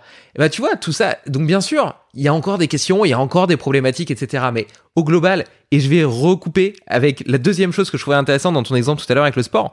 Donc la première, c'était ce chemin. La seconde, c'est de traquer. Et, et justement, c'est là-dessus sur lequel je vais arriver, c'est que on manque parfois de conscience dans ce qu'on fait dans notre vie et notre projection dans le futur ou alors dans notre projection dans le passé nous rend malheureux. Donc dans le passé, c'est-à-dire on juge ce qu'on a fait et on s'en veut, on culpabilise, ou notre projection dans le futur, on est frustré de pas réaliser ou de pas être là où on voudrait être. Mais par contre, si on se concentre sur le moment présent, eh ben parfois en fait, on est juste hyper heureux. Et ça, pour s'en apercevoir, eh ben c'est bien de traquer, c'est bien de faire comme tu le fais, d'avoir ton application et de voir que, ok, putain, cette année, je regarde 2022, j'ai réussi mes objectifs, j'ai tenu mes habitudes, etc. C'est nickel. Et moi, je le fais pas avec une application comme ça, mais tous les mois, je me fais un petit bilan sur plusieurs sphères, euh, familiale, amicale, professionnelle. Tu vois, d'ailleurs, euh, familiale, amicale, je- je- je- j'en j'en profite pour refaire une autre parenthèse pour dire que j'ai aussi des dysfonctions. Bah, pendant tout un temps, j'ai laissé de côté au profit de l'entrepreneuriat, au profit euh, de, de mon hygiène personnelle, au profit de plein de choses. Et euh, donc, il y a toujours des sacrifices et c'est toujours un équilibre et on joue aux équilibristes de la vie. Et c'est un vrai numéro d'artistes, d'ar- d'athlètes de haut niveau pour tout le monde, d'être ces équilibristes de la vie et de réussir à jongler avec tout ça pour être à la fois le plus aligné avec soi-même et en même temps pouvoir avoir un impact positif sur les autres. Parce que c'est aussi important d'avoir cette, notion euh, d'impacter son microcosme positivement. Et donc, sur ces bilans que je fais tous les mois, eh ben, je me suis aperçu que malgré les frustrations que je pouvais avoir, les culpabilités que je pouvais avoir, eh ben, souvent, si je regardais simplement le moment présent ou à courte échéance, ce qui s'est passé ce mois-ci, j'étais heureux, j'étais content. La plupart des choses, en réalité, euh, étaient correctes. Et par contre, si je fais, pas ces bilans, eh ben souvent j'ai des discours intérieurs avec certains trucs où je me dis putain ma boîte il y a ça qui me fait chier et ça va durer encore trois ans et ceci etc tu vois et euh, et, en plus le cerveau fonctionne sur l'anticipation il adore faire des scénarios et souvent ces scénarios sont négatifs il il préfère toujours prévoir le pire et s'y préparer et du coup on a ce discours intérieur qui est souvent potentiellement négatif où on dramatise aussi les conséquences au final tu disais que peut-être que tout ça a aucun sens et très probablement ça en a aucun. On surestime à mon avis largement l'importance qu'on a en tant qu'humain, en tant qu'espèce humaine parce qu'on est intelligent et sous prétexte qu'on est intelligent, on pense que on a un destin au-delà de la norme alors qu'on est simplement une espèce vivante sur terre, tu Oui, vois. ça nous rassure. Mais euh, justement, tu vois, euh, bah, j'ai perdu le fil de ce que je voulais dire. Bon bref, ça, ça commençait à faire une, longue- une, une longue tirade. Non, mais mais euh, t'expliquais que. euh, euh, moi, je, je crois que je, je, je vois où, où- où tu voulais en venir. euh, j'ai aussi perdu le fil. ah oui, voilà, on dramatise, on dramatise Voilà, on, les on conséquences. dramatise parce qu'on anticipe les choses. Voilà, alors qu'en fait, c'est pas grave, tu vois. Simplement, on, on- on vit notre vie et en fait, on est fait pour l'adaptation. Donc, quand le problème arrive, de toute façon, on s'y adapte. L'anticiper, passer son temps à, à avoir ses, ses- ses- à faire ces scénarios négativistes, à être frustré, Ouais. à se culpabiliser, etc. C'est, c'est, c'est pas forcément bien, quoi. Moi, moi ça, m'a- ça me parle pas trop, moi, cette approche moment présent qui est très répandue hein, et qui, qui, qui, qui va à beaucoup de gens. Euh, moi, je suis beaucoup dans l'analyse du passé et beaucoup dans l'anticipation du futur, vraiment. C'est-à-dire que je passe mon temps à anticiper ce qui peut se passer et ça fait partie de moi, ça fait partie de ma vie et ça m'aide beaucoup. Et c'est pas très commun, c'est vrai qu'on a beaucoup tendance à dire oui, euh, recentre-toi. Et c'est vrai que si on regarde à un moment T, bon bah là, euh, ça, ça, peut m'aider vraiment pour des moments vraiment de gros doutes. Je me dis attends, n'oublie pas, là, t'es en bonne santé.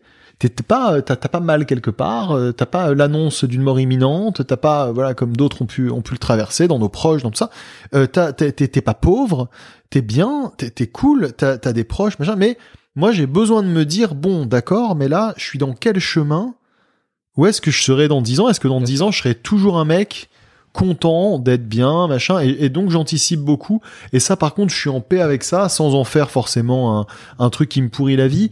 Le moment présent à tout prix, ça me parle pas trop. Mais après, je sais que c'est une, c'est presque une philosophie de vie. Hein, après, hein, c'est un, c'est un mindset euh, spécifique, mais c'est pas le mien. Ouais, bah après. Moi, j'anticipe, je prévois, et ça m'a plutôt réussi jusqu'ici. Non mais quand quand je disais, euh, quand je parlais de ces bilans et je parlais euh, du moment présent, je parlais plutôt de l'analyse de la satisfaction de, de ce que tu vis, de, de ce moment-là, etc., plutôt que d'être dans la frustration, dans des sentiments négatifs par rapport à l'anticipation. Ouais, d'accord. Par contre, moi aussi, je suis d'ailleurs, je suis un entrepreneur. euh, je pourrais pas faire autrement. Je suis obligé de faire des prévisionnels, de d'essayer d'anticiper comment vont se passer les choses. Et d'ailleurs, je teste un nouvel outil que je trouve euh, qui a- me semble hyper efficace. C'est des arbres euh, décisionnels anticipatifs.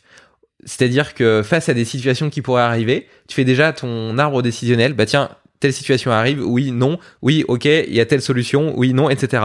Et du coup, quand tu t'y retrouves confronté, l'avantage c'est que T'as déjà fait ton truc. Ouais, et du coup, t'as juste à remplir les cases, et en fait, du coup, ça génère même pas de, de stress, d'anxiété, etc. Parce que t'es juste dans, dans, dans un scénario qui avait déjà été anticipé à la base. Et bon, je teste ça sur quelques petits trucs, euh, même sur des rapports humains, etc. Je trouve que, je trouve que ça peut être, Ouais, marrant. ça marrant, peut être, marrant. ça peut être intéressant. Mais donc, du coup, l'anticipation, euh, bien sûr, euh, bien sûr, a son importance, euh, a son importance. Et d'ailleurs, dans ces bilans-là, souvent, je fais le bilan, et puis aussi, je donne une intention euh, pour la suite, parce que c'est bien beau de voir où t'emmènes le courant, mais c'est aussi bien de pouvoir infléchir sa direction. Et ça, la seule façon, c'est de poser des actes conscients sur où est-ce que tu veux aller. Je vais, revenir sur le sur le. Euh, on a parlé des douches froides. Il y a un autre euh, sujet euh, qui m'intéresse. Il y en a plein d'autres en réalité, mais un sur lequel je voudrais t'emmener, qui est la lumière rouge, Ouais. parce que euh, il y a des justement, tu vois, tu parlais de science. Il y a des centaines d'études sur le sujet. Euh, ça peut aussi recoller un petit peu avec euh, l'histoire du téléphone. Euh, tu vois, l'utiliser, le fait d'utiliser euh, des écrans le soir, etc., d'être Ouais. euh, sursollicité par la lumière bleue et de manquer à l'inverse d'être carencé en lumière rouge. Et, euh, et en même temps, c'est assez euh, marginal en France comme utilisation. Euh, T'es la deuxième personne sur le podcast que je reçois qui connaît cet outil.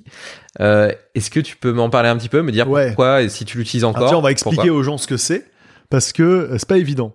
Donc là, on est vraiment dans les giga gadgets de biohackers. C'est-à-dire que les, les, les biohackers, ils ont plein de routines, de choses comme ça, mais il y a une, euh, une composante tech qui fait partie du folklore un peu. Donc t'as, ça va, ça va du, du, du meilleur au pire. Le pire, ça va être les trucs de, de pseudosciences complets qui démagnétisent euh, ta, pièce, ta la, pièce, des trucs la cage de Faraday Voilà, qui n'existent pas, qui sont là de la charlatanerie, hein, euh, jusqu'à preuve du contraire. Par contre, il y a beaucoup de preuves euh, du fait que ce soit de la charlatanerie. Mais euh, et il y a des trucs un peu plus obscuro. On commence à avoir des choses. Et parmi ça, il y a le traitement infrarouge, lumière rouge. Donc là, vous trouverez sur Internet, notamment sur le blog de Peter Attias, qui est un, biohacker qui, se documente beaucoup et qui fait beaucoup d'expériences, un, super article sur, euh, sur le sujet et sur tous les bienfaits que peut avoir une exposition quotidienne à euh, des infrarouges. Donc, c'est pas des ultraviolets, hein, bien sûr. Euh, ça, c'est très mauvais pour la peau, mais des infrarouges et de la lumière de couleur rouge. Donc ça, euh, ça s'inscrit dans plein de trucs, notamment dans la programmation du cerveau par rapport au cycle circa- circadien, qui est le cycle en fait qui dit à ton cerveau euh, euh, il faut faire dodo, faut pas faire dodo, faut faire sommeil, faut, faut être en forme. Ça, quand tu arrives à être bien réglé sur ton cycle circadien, tu dors bien. C'est la problématique quand tu es en décalage horaire. Donc voilà, ça, ça peut t'aider dans le décalage horaire. Bon, moi, tous les matins, je fais 10 minutes d'un gros panneau de lumière rouge, infrarouge. Et euh, bon, alors vous verrez sur internet tous les bienfaits euh, suggérés de, ce, de cette technologie. Euh, dans le renouvellement cellulaire, alors ça va très loin. hein. On te, on te, il y a des effets immédiats. déjà, ça chauffe un peu ta peau, donc c'est agréable, tu vois, ce qui est un, un truc, voilà. Ça t'envoie quand même une certaine énergie qui est comparable dans le ressenti. Et donc là, voilà, là encore, moi j'estime que là, on est dans la broscience, donc je vous dis ce que moi je ressens. Euh, documentez-vous, faites-vous votre avis. Je voilà. Moi, ça me fait le même effet que quand le matin, tu ouvres tes volets et que tu as le soleil qui vient te. Tu vois ce que je veux dire? Ou que tu sors carrément et là, il vient toucher ta peau et c'est très agréable. Il y a quelque chose qui se passe dans ton corps à ce moment-là. Moi, en tout cas, que je ressens, qui me fait du bien. Je ressens ça avec la lumière, avec la lumière rouge. Donc, euh, vous avez des systèmes de panneaux, ça coûte euh, affreusement cher d'ailleurs. Vous avez plusieurs marques qui font ça. Euh, Moi, j'ai des Juve. Vous avez des euh, Mythocell. Enfin, il y a, plein de marques qui font euh, qui, font des panneaux comme ça. Vous trouverez euh, sur le, blog dont je vous parlais là aussi un comparatif de, ces marques. Et donc, vous avez des panneaux de différentes tailles. Et l'idéal, c'est de s'en prendre pas mal pour en avoir un maximum en un temps minimum et donc recevoir pas mal de lumière rouge et d'infrarouge. Et ça va vous faire quelque chose de plutôt positif. En tout cas, moi, ça me fait quelque chose de positif. Ça fait trois ans que j'ai le premier panneau. Là, récemment, j'en ai acheté un deuxième, donc ils se connectent entre eux. Donc quand je les allume, ça allume les deux. C'est contre mon mur. C'est très chouette comme truc. Et euh, et voilà, ça fait du bien. Donc je fais ça euh, à poil tous les matins devant. euh, J'allume mes panneaux. Et puis voilà, ça s'inscrit aussi dans ma routine matinale qui est faite de différents euh, petits petits rituels. Il y a la douche froide, il y a le panneau, il y a enfin il y a l'infrarouge, lumière rouge, il y a la le sport. Euh, alors, il est aussi dit que les infrarouges aident à la récupération musculaire.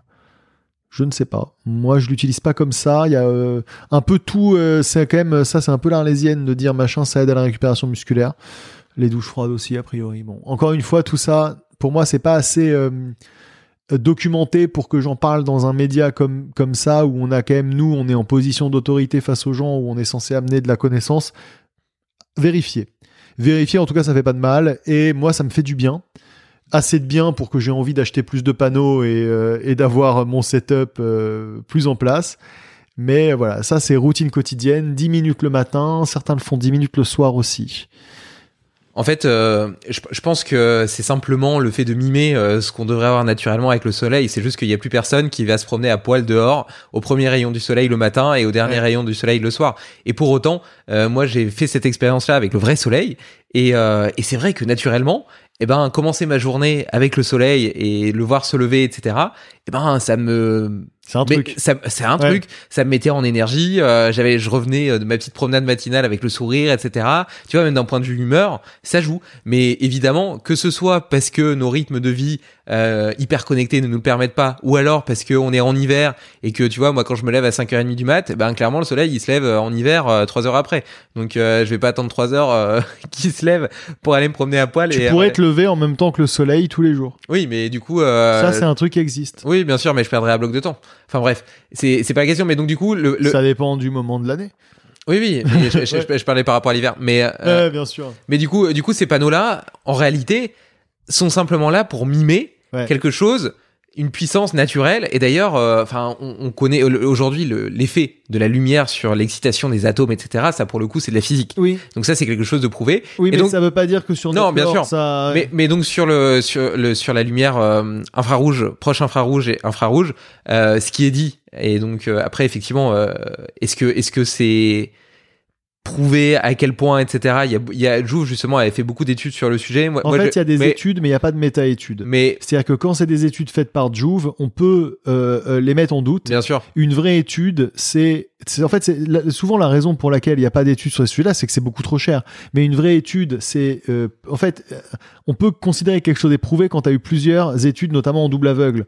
Bon, c'est compliqué là, on va pas mener des études en double aveugle sur les panneaux de Juve, tu vois. C'est-à-dire qu'il y a un moment, euh, Non, bien c'est sûr. beaucoup trop cher, mais c'est pour ça mais, que mais en tout cas, ce qui, ce qui est supposé dans, la, dans le mode de fonctionnement de ces panneaux, c'est qu'elles stimulent les mitochondries. voilà. Et que les mitochondries étant présents dans absolument toutes les cellules du corps, parce que tu parlais de la récupération musculaire, des avantages sur le cerveau, mais en fait, ça a des avantages surtout sur l'immunité, sur le cancer, etc. Ça, les mitochondries, c'est l'obsession des biohackers. Vous qui nous écoutez, Mais voilà. nous, on fait Et- attention mito- mitochondries. Et donc, et donc du coup, et du coup, potentiellement, ces panneaux-là peuvent améliorer presque n'importe quelle condition. Oui. Que ce soit euh, l'inflammation, que ce soit la récupération musculaire, que ce soit même, tu vois, sur la peau euh, après une cicatrice. En fait, n'importe quelle situation qui nécessite le fonctionnement d'une cellule, à partir du moment où la mitochondrie est la centrale énergétique de la cellule, eh ben voilà donc tout. Donc potentiellement ça peut... ça, la promesse, elle est incroyable. Oui, bien sûr. J'ai mon panneau qui soigne tout. Quoi Là, là, on est dans la. Là, pour moi, on est, on est dans le discours sectaire. Donc, euh, mais, mais en même temps, Non, oui, non, mais, qui est mais, vrai. mais dans la Mais, mais, ouais. Oui, après, après, tu vois, on est dans le discours sectaire, oui et non. Parce que le fait que ça puisse améliorer, c'est une chose, mais combien, de combien de pourcents?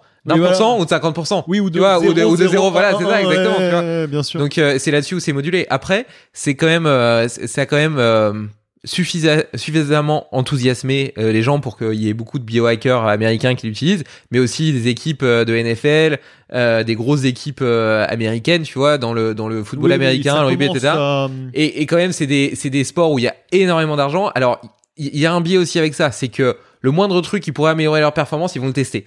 Donc ça, c'est le biais négatif parce qu'entre guillemets, ils vont se jeter sur tout. Mais d'un autre côté, Ça prend du temps quand même. S'ils s'y intéressent, c'est que potentiellement, il y a quand même matière à réflexion. Donc euh, voilà. Et surtout, il y a aussi ce que tu ressens. voilà. Et donc, que- euh, bien sûr. Voilà, moi, s'il y a des, s'il y a des auditeurs sympas qui veulent venir essayer euh, le panneau, ils pourront garder leur slip, hein, bien sûr. hein, on n'est pas, je suis pas en train d'inviter les gens à se promener à poil dans mon salon, mais je veux bien faire tester mon panneau à quelqu'un. Mais, mais en fait, non, même, je rigole, mais vous venez juste le tester sur votre visage. Vous allez voir ce que ça vous fait. Hein. Ouais. C'est, c'est, c'est, le, le corps est quand même capable de sentir un petit peu. Moi, j'écoute quand même pas mal mon Bien corps. Euh, bon, euh, tu vois, si euh, je me prends un coup de poing dans le foie, euh, ça va me faire mal. euh, je vais pas me dire ça, je referai bien. C'est pas la même douleur entre guillemets que la douche froide. C'est pas la même euh, le même ressenti que le jouve. Donc quand tu vas faire ton ta lumière, tu vas sentir des choses plutôt positives. Après voilà, c'est dans le cadre aussi d'une démarche de santé globale. C'est ce qui est un peu compliqué nous quand on est dans nos cas où on fait plein de trucs, où on teste plein de machins, c'est que c'est dur de savoir ce qui fait du bien, ce qui fait pas du bien, ce qui est un truc qui est global parce qu'en fait du coup tu dors mieux parce que t'as l'impression que tu fais des choses bien pour toi et du coup ton, ton amélioration de sommeil te fait aller mieux ou alors si c'est vraiment la lumière rouge qui te. Mmh. Mais en tout cas moi je fais ma lumière rouge le matin, hein, j'aime bien. Voilà. Voilà, moi j'ai un Platinum euh, LED euh, Biomax 650 et je le fais aussi. J'ai testé plusieurs protocoles à Alors, plusieurs moments. quoi, ça, je connais pas. Ouais, c'est pareil que le Jouve, euh, c'est juste que c'est une autre marque. D'accord. C'est une autre marque et euh, qui, euh, pareil, tu vois, j'avais regardé un, un comparatif euh, d'un américain probablement, celui-là, je sais plus. Le Jouve est le moins bon et- rapport qualité-prix. euh, selon le- mais bon, je, je- je l'ai acheté avant d'avoir vu le comparatif. Il y a d'autres, euh, parce que tu, tu parlais des différents outils que tu avais testés, euh, du pire au meilleur. Donc le pire, c'était les fameuses caches de Faraday où tu as un non, petit ça, triangle. que jamais acheté. Non, non, mais bien sûr. Mais ça, pour moi, c'est le pire. voilà. ouais. Et donc, euh, est-ce qu'il y a d'autres outils euh, que, que tu as testés que... Alors, j'utilise le Aerofit aussi, euh, qui est un machin que tu mets dans ta bouche et qui te, qui te pousse à bien respirer. Donc, euh, ouais, voilà, là, tu l'as là. Voilà, le Aerofit connecté sur ton téléphone et tout. Donc, c'est comme un truc de plongée sous-marine. Et t'as euh, à gauche une roue qui te permet de, de régler le drain d'air euh, à l'expiration. Et à droite, le, le, le filet d'air à, à- à l'inspiration. En gros, ça ajoute une résistance, soit Ouais. soit l'inspiration, soit l'expiration. Et donc tu fais des exercices, donc ça j'essaye et euh, ça je trouve ça plutôt sympa. Après, euh, Ça permet du coup de muscler en fait tous les muscles respiratoires, le diaphragme, euh, Ouais. les transverses, etc. Et de vraiment sentir, tu vois, un peu comme quand tu fais, tu fais une, respira une euh, répétition musculaire, tu vois, avec un poids ou une haltère, tu sens vraiment ton muscle qui travaille. Donc ça a un double avantage. et tu muscles outre- ton outre- diaphragme. ouais. Outre le fait de les muscler, c'est que ça te permet aussi de mieux connecter à eux parce que tu prends conscience, tu prends conscience de leur Ouais, existence. t'as raison. Ouais. Donc ça, le Aerofit, c'est pas mal pour ça. C'est et puis bon là, c'est vrai que ça muscle ton diaphragme. Euh, c'est des objets comme ça qui sont utilisés normalement dans des protocoles médicaux. D'ailleurs, souvent, ce qu'on fait en, biohacking, parfois, c'est du, c'est du, des, des trucs médicaux qu'on détourne. Et bah tiens, d'ailleurs, un bon exemple de ça, j'ai testé un capteur de glycémie. Alors, un capteur de glycémie, c'est un truc qui était à la base utilisé par les diabétiques pour connaître leur glycémie à un moment T et savoir combien d'insuline ils doivent s'injecter. Et t'as des gars qui vendent ça maintenant pour le biohacking. Et c'est de la merde. C'est vraiment le pire truc parce qu'en fait, c'est profondément inutile. En fait, c'est-à-dire que il y a une info qui serait l'info pépite pour les biohackers, C'est l'insuline. c'est l'insuline. Voilà. L'insuline, c'est en fait, pour faire court, l'hormone qui va décider dans quelle mesure les sucres vont être convertis en graisse ou en énergie? Euh, Je fais juste une parenthèse. Donc la glycémie, l'augmentation de la glycémie, c'est l'augmentation du, Du taux, de sucre dans, le sang. ce qui arrive fatalement à partir du moment Quand où tu manges prends quelque du chose. sucre, voilà, Voilà. il y a un truc, c'est qu'il n'y a Et- pas de doute, c'est voilà. Et l'insuline, c'est sécrété par le pancréas et c'est ce qui permet euh, à ce sucre potentiellement de rentrer dans les cellules pour, euh, pour- voilà. Soit de te mettre bien, soit de te mettre pas bien. Donc, enfin, en partant du principe que prendre de la graisse, c'est pas ce que tu veux. Donc, si tu es dans un état de poids qui est bien et que t'as pas envie de prendre de la graisse, ton objectif, c'est que ton sucre devienne euh, euh, plutôt de l'énergie. Voilà. Donc soit utilisé par les cellules. soit utilisé par les cellules. Et, et donc l'insuline, mais ça c'est très dur d'avoir le taux d'insuline. Les diabétiques, ils ont pas d'insuline, donc ils savent leur taux d'insuline en gros, donc c'est zéro. Donc avec leur glycémie, ils peuvent calculer combien ils doivent se mettre d'insuline pour faire le truc. Mais nous, comme on a un taux d'insuline variable, la glycémie est une information absolument inutile. C'est comme si en gros euh, vous aviez une, une baignoire que euh, je vous dis combien il y a d'eau dedans, mais la baignoire, elle peut se vider entre 1 ou 20 litres par minute. Et je vous dis combien il y a d'eau, et je vous dis, bah ça c'est une info qui est importante, alors que toi, ton objectif, c'est de savoir combien tu vas avoir d'eau dans la baignoire qui est dessous, enfin dans, dans le contenant dans lequel elle se vide, tu vois. C'est-à-dire que si tu sais pas le débit, c'est extrêmement euh, limite comme info. Alors tu peux avoir l'info que s'il n'y a pas du tout d'eau, il y en aura pas du tout dans l'autre, en effet. Mais à part ça, bon, donc tu vas capter ta glycémie. Alors t'as des gens qui analysent que s'ils marchent avant, leur taux de glycémie monte moins, mais bon. Ça, en fait, c'est de la dilution de trucs, t'as machin. Si j'ai euh, euh, mon- bu du, du vinaigre avant d'avoir bouffé un donut, alors nanana, t'as une meuf comme ça sur internet qui teste des trucs non-stop. La réalité, c'est que euh, c'est absolument pas prouvé. Enfin, c'est c'est très. Moi, j'ai vraiment pas du tout trouvé d'utilité à ça. Donc tu portes un, petit un petit patch invasif, c'est-à-dire un truc que tu te colles sur la peau et qui a une petite aiguille qui te performe la peau mais tu la sens pas, elle est toute petite et qui donc pendant 15 jours t'envoie ta glycémie tout le temps. Et il y a des boîtes qui te vendent comme ça pour les biohackers des abonnements où tu payes quelque chose comme 100 balles par mois pour avoir les deux les deux capteurs. Donc ils utilisent le Abbott Freestyle qui est le truc des, des diabétiques qui a été un peu modifié pour avoir une autre tranche et pour envoyer l'info plus souvent. Mais bon, c'est c'est globalement la même chose. Et t'as une appli avec qui est supposée te donner ça. Ça, c'est vraiment le truc le C'est plus- Super Sapiens, c'est ça? Super Sapiens, Euh, Il y en a plein d'autres. Hein. Il y a Super Sapiens, il y a Ab- euh, euh, Tile ou je sais plus. Enfin, il y a, y, a, y a quatre ou cinq grosses boîtes qui font ça, qui ont mis beaucoup d'argent. Et, euh, et la réalité, c'est que c'est pas un game changer. Voilà, moi j'ai essayé avec beaucoup de- d'enthousiasme parce que j'étais chaud. Et même Super Sapiens m'avait offert les trucs. J'avais mis en story que j'avais euh, acheté le truc et ils m'ont envoyé un message. Ils m'ont dit ah bah nous on cherche des ambassadeurs et tout. Bah tu vois, je suis un bon ambassadeur. Au moins ça montre que je suis sincère. Mais et ils m'ont remboursé les, les freestyles qu'ils m'avaient envoyés. Et donc j'ai pu utiliser l'application gratuitement pendant un mois et j'étais très chaud pour euh, la review, euh, en parler sur Insta et tout. Et quand j'ai vu le truc, je me suis dit non, en fait, c'est pas. Et puis je me suis documenté à côté et j'ai vu que c'était pas, c'était pas ce qu'on cherchait. Donc alors qu'à côté, il y a plein de trucs très intéressants à, à, à suivre hein, dans tes, dans, dans, dans tes métriques. Mais bon, celle-là, moi, elle me semble pas utile. En tout cas, ou alors vraiment peut-être dans le cadre d'une alimentation au millimètre, j'en sais rien.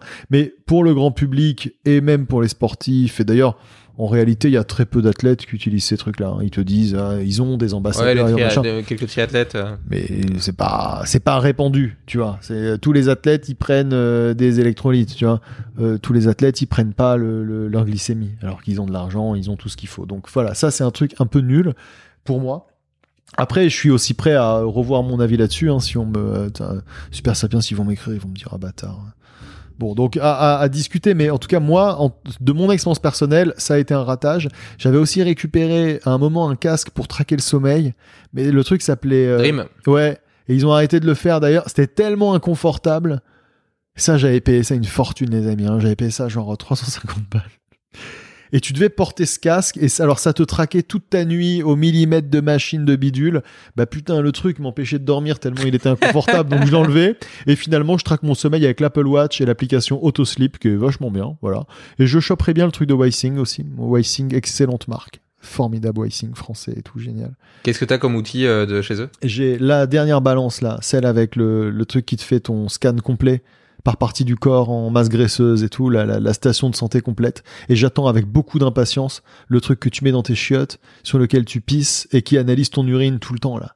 Et ça sert à quoi? Ils ont teasé ça. Bah ça dépend. Tu mets les capsules que tu veux dedans et tu peux avoir euh, des trucs de nutrition. Il y a des trucs pour les femmes pour suivre le cycle, genre une dinguerie. Et tu mets dans tes chiottes et juste tu pisses sur le truc et ça analyse ton urine.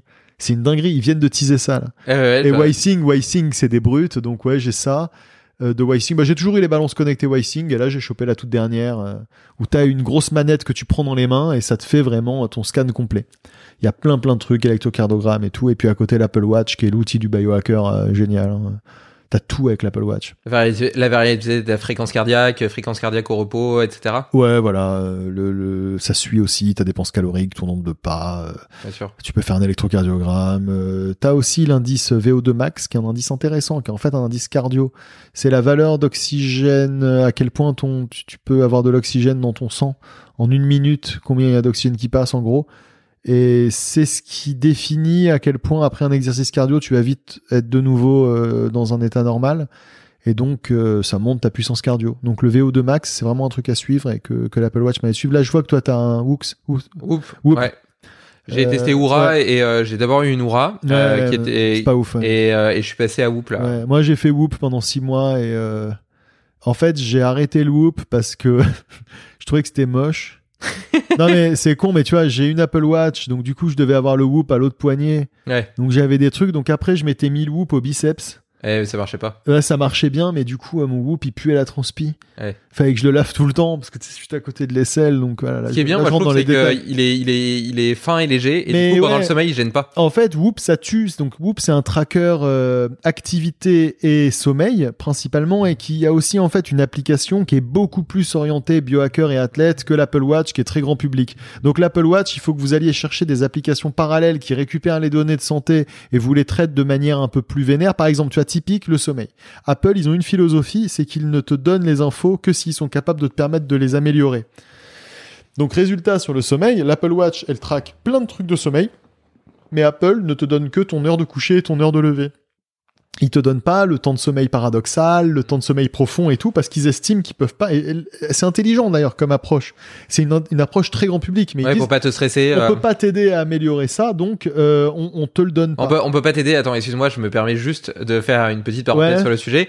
Euh, tu vois, sur le Whoop, justement, tu peux rajouter plein de trucs que tu peux traquer. Donc, bah, Ouais. tel complément, telle habitude de vie, etc. Et du coup, avec un- une certaine quantité de data, tu peux quand même extrapoler l'impact Ah bah que oui. telle habitude de vie a sur ton sommeil paradoxal, a sur ton sommeil si profond, a sur tous ta les récupération, matins, etc. Si t'es prêt tous les matins à remplir cette liste, que la plupart des gens n'aient pas eu Non, parce que du coup, tu, tu sélectionnes en fait à la base les trucs que tu veux traquer et de toute façon, tu le sais bien. Si tu traques plein de trucs en même temps, tu traques rien. Oui, mais ça, Donc en fait, fait tu, tu même tra- trois trucs. tu traques juste un truc, par exemple, là, truc je, me, d'obsédé, je me complémente en magnésium, Ouais. hop, ok, je fais pendant trois mois. Et tu regardes Je- tes courbes. Ouais, je, Ouais. je regarde mes courbes et je vois que par exemple en VRC, bah, j'ai augmenté de plus 3%, que en temps de sommeil réparateur, j'ai gagné euh, 5% par exemple, et que en temps d'endormissement, j'ai gagné 2%, etc. Tu vois. Et parfois, il y a des trucs contre-intuitifs. Parfois, j'ai testé des trucs qui, soi-disant, euh, sont censés être super et qui en réalité euh, tous mes facteurs, tu vois. ouais. Donc, non, euh, mais c'est grave cool. Mais en tout cas, euh, c'est ces outils-là de tracking qui sont là très bien. Et dans les autres trucs, j'avais chopé un truc très ozo. C'était une espèce de casque avec des trucs qui te que tu mettais sur la tête et avec des petites lumières rouges. Et pareil, c'était censé t'aider à te concentrer ou à avec des picots là, le halo? Euh, non. Euh, comment ça s'appelait? Ah, je sais plus. Je vais vous retrouver ça. On vous Ah, mettra. euh, en- peut-être? Non, non, non. C'était un truc plus médical. Muse? Non. C'est un truc plus vénère. Euh... Bon, c'est pas grave. Euh, ouais, je me souviens plus, mais on, on vous le mettra. Bon, bah ça, j'ai pas vu la différence. Même si tu te mets un truc dans le nez et ça te met de la lumière rouge dans le nez, Ah oui, parce que bah, c'est- ça c'est euh, Ben Greenfield qui parle de ça. ouais. Bon, bah moi ça, ça m'a pas, euh, j'ai pas vu trop la diff non plus. Après, je me suis toujours dit, il faudrait que je m'y remette, faudrait que je regarde mieux. Euh. Mais c'est Bon. pas un truc qui fonctionne avec euh, avec les ondes. euh, Non, c'est censé t'envoyer de la lumière dans le nez, donc directement. non mais le nez, mais je parle le casque. Le cerveau, non, alors c'est pas des ondes, c'est de la lumière, c'est des infrarouges et de la lumière rouge. t'as- aussi un système comme ça qui euh, t'envoie des ondes en Ouais, fait et électriques dormir et, et tout, qui euh, euh, et qui du coup modifie euh, étant donné que en fait si tu veux on a différentes ondes euh, en fonction de la communication Ouais. des neurones euh, des ondes alpha bêta tétra etc et donc apparemment en envoyant un léger courant électrique on peut induire certains schémas et donc potentiellement certains états plutôt Ouais. liés à la relaxation à la méditation à la concentration ou au sommeil Et t'as des espèces de colliers comme ça qui t'envoient des ondes. Et vous voyez, t'as des influenceurs américains qui font la promo de ce truc et qui en même temps font la promo des trucs anti-EMF. Donc ça, ça, ça, ça questionne un peu sur les gars quand même, tu vois. Dis bon, je sais pas. Non, j'ai pas encore testé ça, mais bon, moi, c'est des trucs qui m'in- m'intéressent de ouf. Par contre, le problème, c'est mais que ça coûte 2000 balles hein. ça coûte toujours très cher. T'as toujours des abonnements, t'as le casque, nanana, c'est 300, 350 balles. Donc j'y vais aussi euh, euh, step by step. euh, voilà, déjà, je fais mon sport, je fais mes touches froides, mais mais en tout cas, j'adore les gadgets et euh, non. Et après, moi, tu vois, je vois aussi quasiment un, moi un des, un des trucs qui m'a fait complètement vriller, c'est euh, opération des yeux. Tu vois, j'étais myope, j'étais très myope depuis que j'étais petit et c'est un truc qui m'a fait rentrer dans le biohacking. hein. Donc euh, myope comme une taupe, euh, lunettes tout le temps, puis lentilles de contact avec le côté relou. Je suis plongeur, euh, c'était chiant quand je plongeais. Les lentilles qui se collent aux yeux, les lentilles qui sont sèches le soir. Enfin, tu vois, vraiment la, vie d'un myope. Et puis bon, bah sinon les lunettes quoi.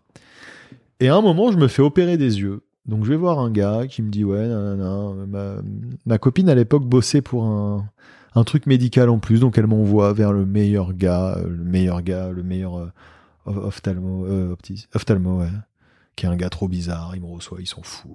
Il regarde ces trucs, il me donne à son assistante, qui me fait les tests. Puis finalement, bon, euh, trois, trois, trois, sé- séances plus loin, je suis euh, dans une espèce de clinique du futur où il y a le laser euh, incroyable.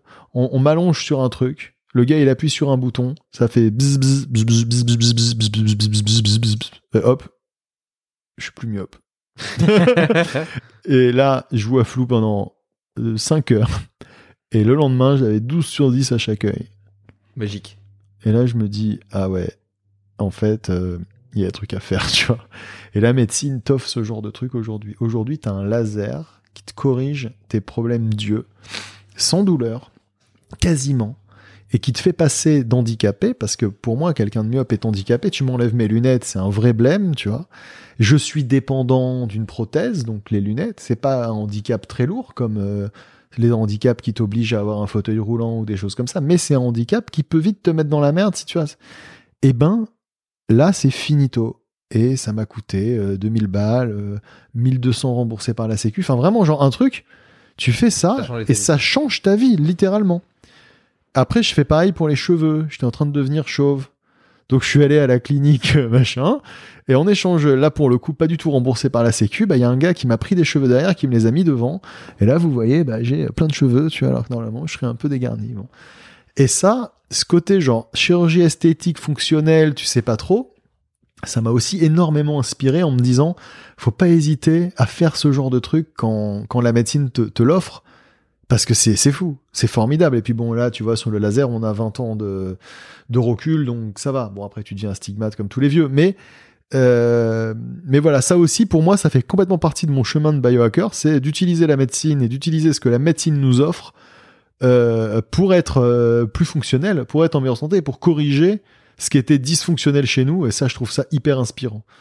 Et, et là, tu vois, tu ouvres un petit peu la porte de la fusion entre, même si là, évidemment, c'était pas encore ton cas, mais euh, tu t'as, t'as, t'as- t'as testé des implants aussi, euh, Ouais. donc euh, de la fusion entre l'homme et la machine. Ah ouais. Et, et, et ça pose une vraie question parce que d'un côté, tu peux te dire, ok, euh, notre quotidien est métaboliquement insultant. On vit une société dans une société qui est absolument pas adaptée à notre génome. Notre évolution a été beaucoup trop vite. Ouais. Et quelque part, une solution, ça serait d'avoir une vie plus connectée à la nature. Ça, c'est la première vision des choses. La seconde, c'est au contraire le transhumanisme, la fusion un petit peu avec la machine, l'homme bionique, etc. Et moi, je suis passionné de parler de deux côtés. Tu Ah, vois, la technologie m'excite et en même temps, je vois tous les avantages de la nature. Et, et, et tu vois, et dans, dans, dans, pour plaider avec la, la technologie, tu pourrais dire aussi que dans une logique d'évolution darwinienne, ben en fait, c'est normal qu'en tant qu'espèce, on cherche à évoluer. C'est grâce à ça aussi que, que les er- espèces survivent, tu vois. Ouais. Et donc euh, peut-être que euh, peut-être que c'est c'est par cette voie-là. Mais donc comment est-ce que tu te situes un petit peu face à cette à cette dichotomie, à ce parce que les deux semblent opposés d'un point de vue intellectuel Ouais. et pour autant répondent à la même finalité. Ah ouais, bah alors c'est une trop, c'est une super bonne question. Bah d'ailleurs, on va finir là-dessus parce qu'après je vais devoir partir, mais on pourra faire un deuxième épisode si tu veux, et si les si les auditeurs ont kiffé. Mais de toute façon, c'est super pour pour conclure un peu le transhumanisme. Alors moi, je suis euh, radicalement transhumaniste. Voilà, je suis 100% pour. Et ça, ça fait phaser les gens parfois avec qui j'en parle, mais j'explique souvent qu'aujourd'hui, si tu me dis, je peux te remplacer les yeux par des yeux bioniques qui te permettent genre de voir dans le noir, j'accepterais. J'accepterais peut-être un œil, parce qu'en même temps, parce qu'en même temps, je, je suis passionné par ça. J'ai j'ai deux implants euh, sous-cutanés, euh, l'un qui prend ma température quand je le scanne et l'autre dans lequel il y a des, de la data. Donc un qui est dans mon, ma main droite et l'autre qui est au niveau de mon, euh, de mon pectoral euh, gauche, en haut du pectoral gauche. Et euh, ça marche pas très bien d'ailleurs, mais ça marche un peu. Bon, on teste. Voilà, je, je bosse avec les boîtes qui développent ça pour tester un peu avec elles. Je leur fais des feedbacks. Et, euh, et en même temps, je suis survivaliste un peu. C'est-à-dire que je suis survivaliste, pas obsédé de me dire demain le monde, va s'écrouler, faut que je prévoie tout et tu sais presque à espérer que ça arrive, mais plutôt à me dire, je suis, je, je trouve important de me dire que, sachant que il peut y avoir des moments de tension, je pense pas que le monde va s'écrouler, mais je pense par exemple qu'il n'est pas impossible qu'à un moment, comme on l'a vu un peu pendant le Covid ou quoi, il y ait quelques jours ou quelques semaines où ça puisse être la merde. Il suffirait de pas grand chose, tu vois. Donc ça pourrait arriver, c'est pas exclu. Et ben là, je suis content de me dire en fait, finalement, avec quelques réserves d'eau, quelques réserves de bouffe et un corps fonctionnel, parce que ça compte, euh, je suis capable de survivre. J'attendrai pas qu'on vienne me livrer de l'eau et qu'on vienne me gérer, bah je suis capable. Et s'il faut que je me bouge et que j'aille marcher pendant trois jours pour aller quelque part, avec un sac à dos, avec des vivres et tout, j'en suis capable. Donc j'ai vraiment ces deux côtés-là. Le, le transhumanisme me passionne. Voilà, je, je serais prêt à me faire amputer un bras pour avoir un bras robotique stylé mais pas un truc merdique. Enfin, merdique, c'est pas merdique, c'est fou, mais aujourd'hui, t'as des gens qui ont perdu un membre pour des raisons euh, totalement bien entendues indépendantes de leur volonté ou qu'on n'ont jamais eu, et on leur met un bras robotique qui peut faire genre 30 positions et qui contrôle avec leurs influx nerveux. Bah ça, j'en veux pas. Je préfère mon bras, tu vois. Non mais je suis content pour eux. Il y a pas de problème, mais voilà. Je vais pas mais si tu me dis tu peux avoir un putain de bras robotique qui est complètement connecté à ton cerveau mais qui du coup euh, fait je sais pas quoi, tu vois, mais euh, lance du feu, let's go. let's go, vraiment, je prends. Je prends, j'accepte. Et, euh, et pareil pour un œil ou pareil pour un cœur. À partir du moment où on me dit c'est C'est mieux que ce que j'ai. Ouais, c'est sûr. Voilà. J'irai pas tester le truc. Tu vois. Bon, je prendrai pas le risque sur un organe vital. Mais, euh, mais par contre, sur un truc de test, je sais pas, genre peut-être un doigt de ma main gauche et tout, je serais capable. Hein. Enfin, ça, ça me, ça m'effraie pas du tout et ça me dégoûte pas. Avec voilà, j'aurai des, des réserves. Je voudrais être sûr que euh, je peux continuer, que, que l'objet sera maintenu d'un point de vue informatique et tout. Ça, ça m'im- m'importera. Mais en tout cas, je suis très, très, très ouvert à ça. Très, très, très ouvert. Et si je pouvais transférer mon cerveau dans une machine un jour pour vivre indéfiniment sur Internet et mater toute ma vie des vidéos YouTube, euh, je let's go.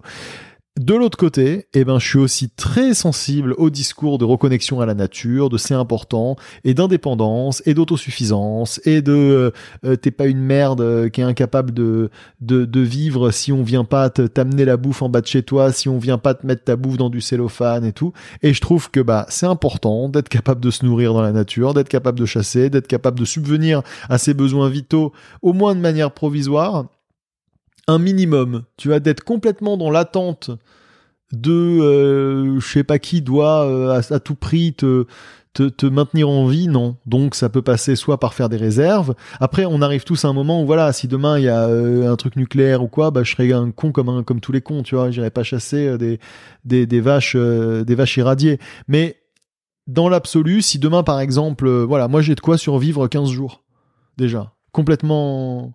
Voilà, si demain on nous enferme chez nous, qu'il faut pas sortir et qu'il faut se barricader, moi je peux vivre 15 jours sans eau et sans bouffe. C'est plutôt pas mal parce que Voilà. moi, moi, effectivement, quand le Covid est arrivé, j'ai pris conscience que si ça avait été quelque chose de beaucoup plus dangereux, euh, et ben en fait, je, je serais mort. J'avais, Bah ouais. vraiment. Mais ça euh, c'est con parce que tu vois 15 jours ça peut te laisser le temps de t'organiser, de voir, de, de, de trucs. Bah, Et ça te coûte Ouais, euh, 150 balles. ouais, peut-être, peut-être qu'une semaine, euh, tu vois, une semaine, 15 jours, j'aurais peut-être réussi. Faut de. Mais, mais au-delà de de et un 15 peu jours, de bouffe. ça aurait été dur. ouais. Mais euh, c'est simple, hein. c'est de l'eau et des conserves. Après encore une fois, c'est 15 jours dans des conditions de merde. Hein. Ouais. C'est pas 15 jours où euh, tous les jours tu bouges. Non, mais voilà, t'as, t'as quelques boîtes de conserve, t'as un peu Voilà. de riz et C'est tout, des boîtes de conserve, euh, des trucs qui peuvent se manger, des trucs, et euh, euh, Non, c'est 5, pas idiot. litres d'eau par jour et par personne, donc de quoi boire, de quoi avoir une hygiène minimum, tu vois, euh, de quoi nourrir tes chats euh, avant de les bouffer euh, si c'est tout ce qui te reste. voilà. T'as encore 5 minutes pour Ouais. les 4, 5, 4, ah ouais, carrément, carrément, carrément. Carrément, carrément, l'autre il va être en retard. Non, non, Euh, non, je suis pas en retard. Non, mais en fait, je préfère. euh, Non, non, mais t'as raison, t'as raison, t'as Voilà. raison. C'est en fait c'était une bonne. Moi pour moi c'était un bon sujet pour finir. Et franchement et si les gens euh, sont chauds, on, on recommencera à discuter ensemble, à philosopher sur les trucs parce que comme ni toi ni moi ne sommes des spécialistes de rien, Et puis bah, surtout, notre discussion a au moins l'intérêt d'amener chacun ce qu'on pense à quelque chose et au moins de, de mettre de, de l'avis euh, un peu plus. euh, Et puis surtout, comme toi et moi Ouais. sommes des explorateurs, euh, Ouais. si on refait un épisode On dans aura un an, on aura à explorer, hein. exactement, tu vois. Et puis il y a plein de, il y a plein de sujets dont je sais De que j'aurais pu t'emmener, euh, sur lesquels qu'on qu'on a laissé de côté. Non, on n'a pas tout vu. Ça, c'était intéressant, je trouve, de parler de la chasse et tout. Ça nous amène sur des trucs qui, qui, qui ont un lien avec ce, que, ce dont on parle. C'est cool. Dis-moi. Euh, Est-ce que t'as trois rêves euh, sur ta bucket list euh, de choses que t'as envie de faire avant de te faire écraser par ton bus Ouais. En fait, moi, j'ai un rêve principal, c'est de, de créer une œuvre majeure. Voilà. J'aimerais beaucoup, à un moment, être l'auteur. Donc, aujourd'hui, je suis auteur-scénariste, mais beaucoup au service des autres. C'est-à-dire que je travaille pour des gens et pour qui j'écris, mais en leur nom, ou je les accompagne dans de la création. Donc des gros youtubeurs, euh, je travaillais pour des courts-métrages pour euh, SND, M6 euh, par exemple, je travaille pour Prime Video dans la manière dont ils vont euh, promouvoir leur programme via les réseaux sociaux. Donc voilà, di- différentes choses comme ça.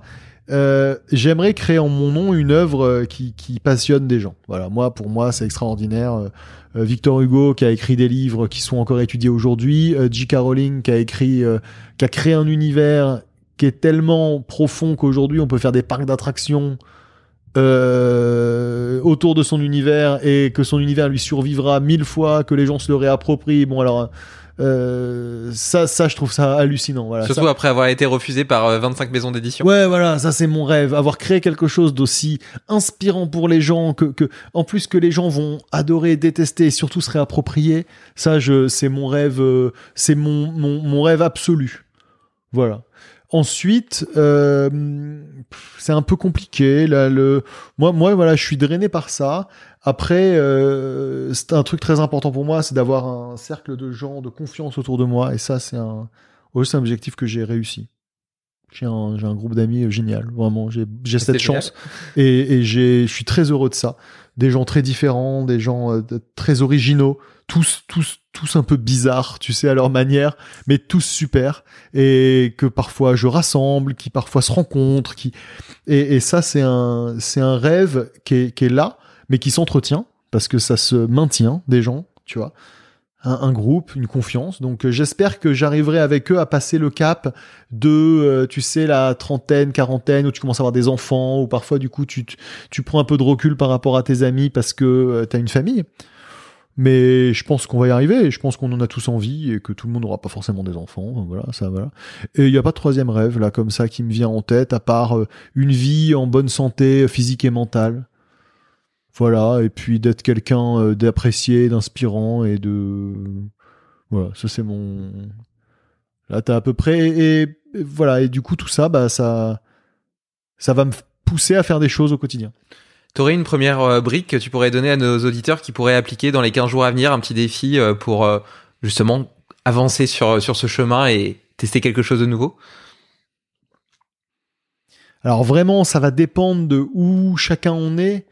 Peut-être faire face à une mauvaise habitude dans votre vie. Vous dire, ok, est-ce qu'il y a un truc que j'ai un peu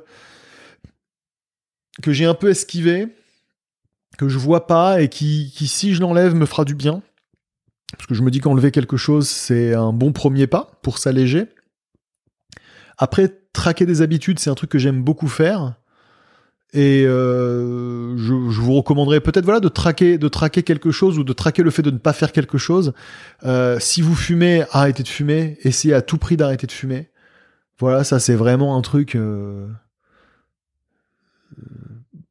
vous, vous allez vraiment kiffer en fait euh, à arrêter de fumer quand vous allez avoir les bénéfices. D'ailleurs, c'est marrant. vous allez vois. sentir les odeurs et tout. Ouais, c'est ça.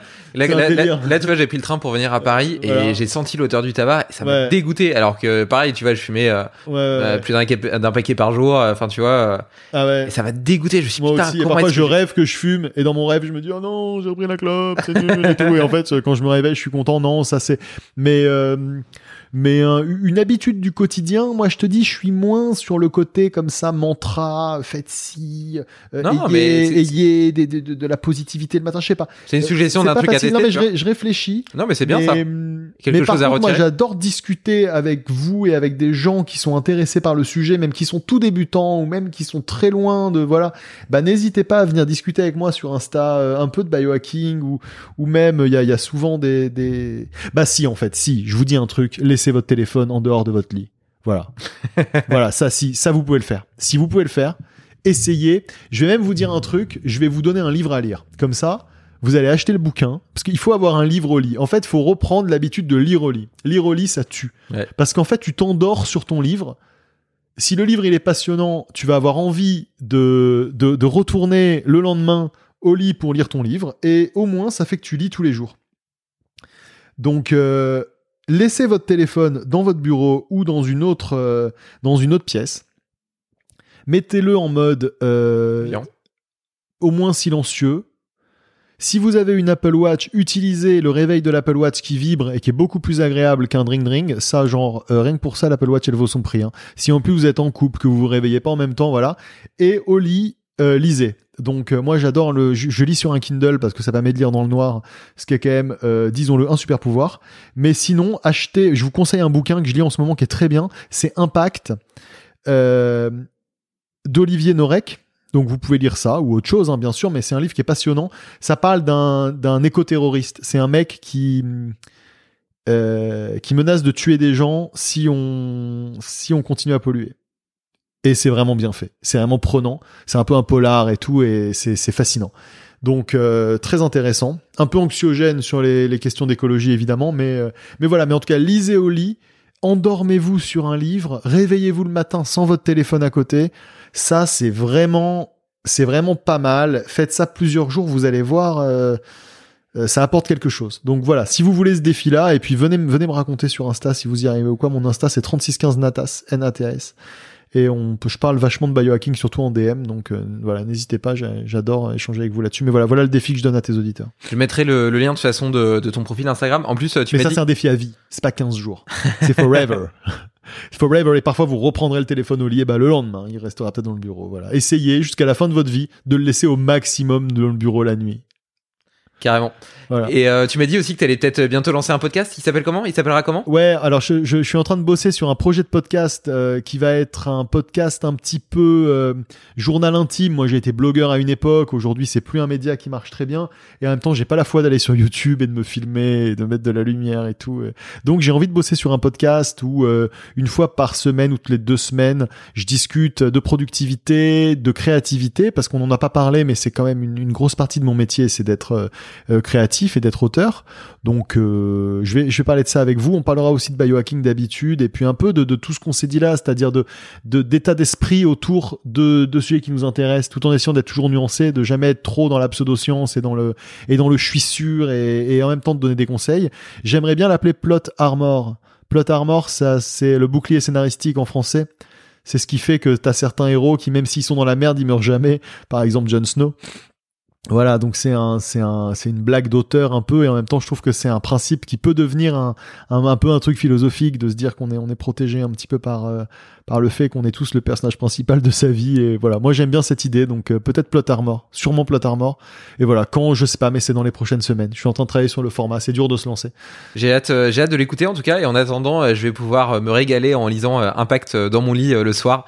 D'autant plus que moi, justement, je suis adepte depuis des années de cette routine qui est de lire toujours au moins 15 minutes, tu vois, le soir dans mon lit. Et, et c'est vraiment, tu vois, je, je, je te disais que j'étais assez rigide sur mon heure de coucher, etc. Mais même si euh, je rentre euh, d'un dîner avec des amis et qu'il est 23h30 et que normalement je me couche à 10h parce que je me lève à 5h30, je vais quand même aller lire ce petit Ouais. quart d'heure parce que Tu lis de la fiction? et euh, ouais, le, le- alors je lis, je lis des livres intellectuels parfois pendant la soirée à la place de regarder un film, mais par contre le livre que je lis avant de dormir, c'est toujours des livres de fiction. Ah super. Ça par exemple, très mauvais conseil que vous donneront plein de coachs en développement personnel, c'est de lire que du développement personnel. Déjà, quasiment tous les livres de développement personnel, c'est de la giga merde où il y a une bonne idée qui tiendrait sur un prospectus mais ils t'en font 250 pages d'exemple contre exemple sur exemple mille fois de moine Shaolin dans la montagne qui a trouvé la fleur et qui m'écouille, tu vois, donc insupportable. Il y en a des biens, hein, mais euh, doucement. Et ne lisez pas que ça, ça devient obsessif. Lisez Bah, et de la fiction, voyagez. Et puis ouais, ouais, ouais, pas avant de dormir. Et la semaine de, de 4 heures, nanana, allez, ça va. C'est intéressant. Non, mais lisez Tim Ferriss et tout. C'est vraiment pas de la merde. Mais lisez aussi de la bonne fiction. C'est genre le truc le plus extraordinaire que de se faire le film dans sa tête d'un bon bouquin. Et, et être obsédé par un livre, c'est une sensation qui est formidable. Ça vous coupe un petit peu, ça vous met dans un état différent. Et euh, lisez de la fiction, kiffez la fiction. Et, euh, et donnez-nous aussi, euh, envoyez-moi quand vous avez un livre méga passionnant, quand vous avez un livre que vous pouvez pas lâcher, donnez-le moi parce que moi j'adore les livres comme ça. J'adore être obsédé par des livres, j'aime pas du tout me forcer. Donc euh, les livres chiants, Vous pouvez j'arrête me les envoyer aussi. Et en- envoyez-les nous, voilà. Envoyez-les-nous avec David, on est chaud. Voilà, merci. Ouais, je te propose un petit check-out euh, qui fait écho au petit check-in qu'on a fait au début de podcast. Est-ce que t'as passé un bon moment? Ouais, j'ai passé un super moment et en plus, euh, tu m'as amené à me questionner sur plein de trucs et c'est tout ce que j'aime dans un échange. C'est comme euh, comme quand on avait déjeuné ensemble, on discute, on est d'accord, on n'est pas d'accord, on se pose des questions et, et c'était trop bien, c'était trop bien. Bah écoute, euh, c'était un plaisir partagé. Euh, moi aussi, euh, tu m'as permis de modifier ma vision sur certaines sur certaines choses, de percevoir d'autres euh, d'autres façons de penser. Et c'est vraiment ce que j'aime dans ces podcasts. Tu vois, c'est un terreau de réflexion qui est riche, qui me donne des potentiellement de nouveaux outils, etc. Mais aussi d'un point de vue plus spirituel, plus philosophique, une une qui, qui- qui travaille à nourrir ma ma vision de la vie parce que on est des trentenaires et on est aussi à la recherche de nous-mêmes, tu vois, de notre rôle quelque part euh, et de l'impact qu'on doit avoir dans, dans ce microcosme. Et euh, donc, euh, donc, je te remercie euh, d'avoir euh, d'avoir étayé euh, cette réflexion. Et puis, c'était un moment riche d'intensité, de passion. Et euh, je pense qu'on aura largement matière à faire un deuxième épisode. euh. Bah carrément. Et puis on se verra aussi aux événements que tu organises parce que je crois que tu prépares des trucs. euh, Ouais, le festival le 15 septembre. Donc, t'as intérêt à noter la date. Eh bah, Et, euh, alors là, c'est c'est c'est au Pays Basque en plus. non, ça sera en Haute-Savoie, Bah vas-y, non, bah alors au très clairement. Très clairement, euh, très très chaud et. euh, Et ça, je pense que ça va Et vraiment les événements, euh, les événements de biohacker et compagnie, ça, y a rien de plus kiffant où là, pendant euh, trois jours, tu parles que de ça avec euh, que des tarés comme toi et on rigole bien. Donc, Ouais, c'est ça. donc bien sûr, je serai là. Je serai là le 15 septembre, euh, voilà, en dédicace. Trop cool. Tu connais l'effet papillon? Un battement d'aile peut changer le monde. Alors si cet épisode t'a plu, partage-le autour de toi. Pour ne rien oublier, sache aussi que tu peux retrouver les meilleures citations et hacks dans l'article lié sur limitless-project.com. Enfin, j'ai une grande annonce à te faire. Le premier festival Limitless Project, réunissant les invités et auditeurs pour des conférences passionnantes, des ateliers exubérants et des rencontres hors du commun, aura lieu le week-end du 15 septembre 2023. Tu peux déjà booker la date, ce sera un moment magique. Belle journée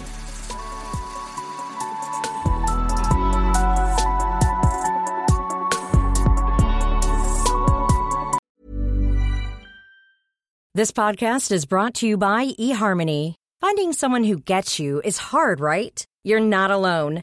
That's because we're human, and there's a lot of different humans out there, which is why eHarmony's personality based dating app helps you find someone you can be your whole self with, someone you can be fully comfortable with. That's what true connection and compatibility are all about being seen, heard, understood. When you match based on personality, you're already one step ahead when it comes to getting to know one another. So try eHarmony and get started today for free.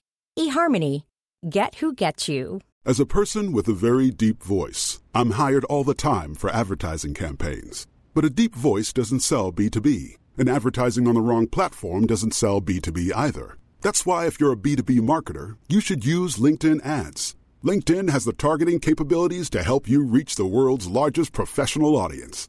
That's right, over 70 million decision makers all in one place. All the big wigs, then medium wigs, also small wigs who are on the path to becoming big wigs.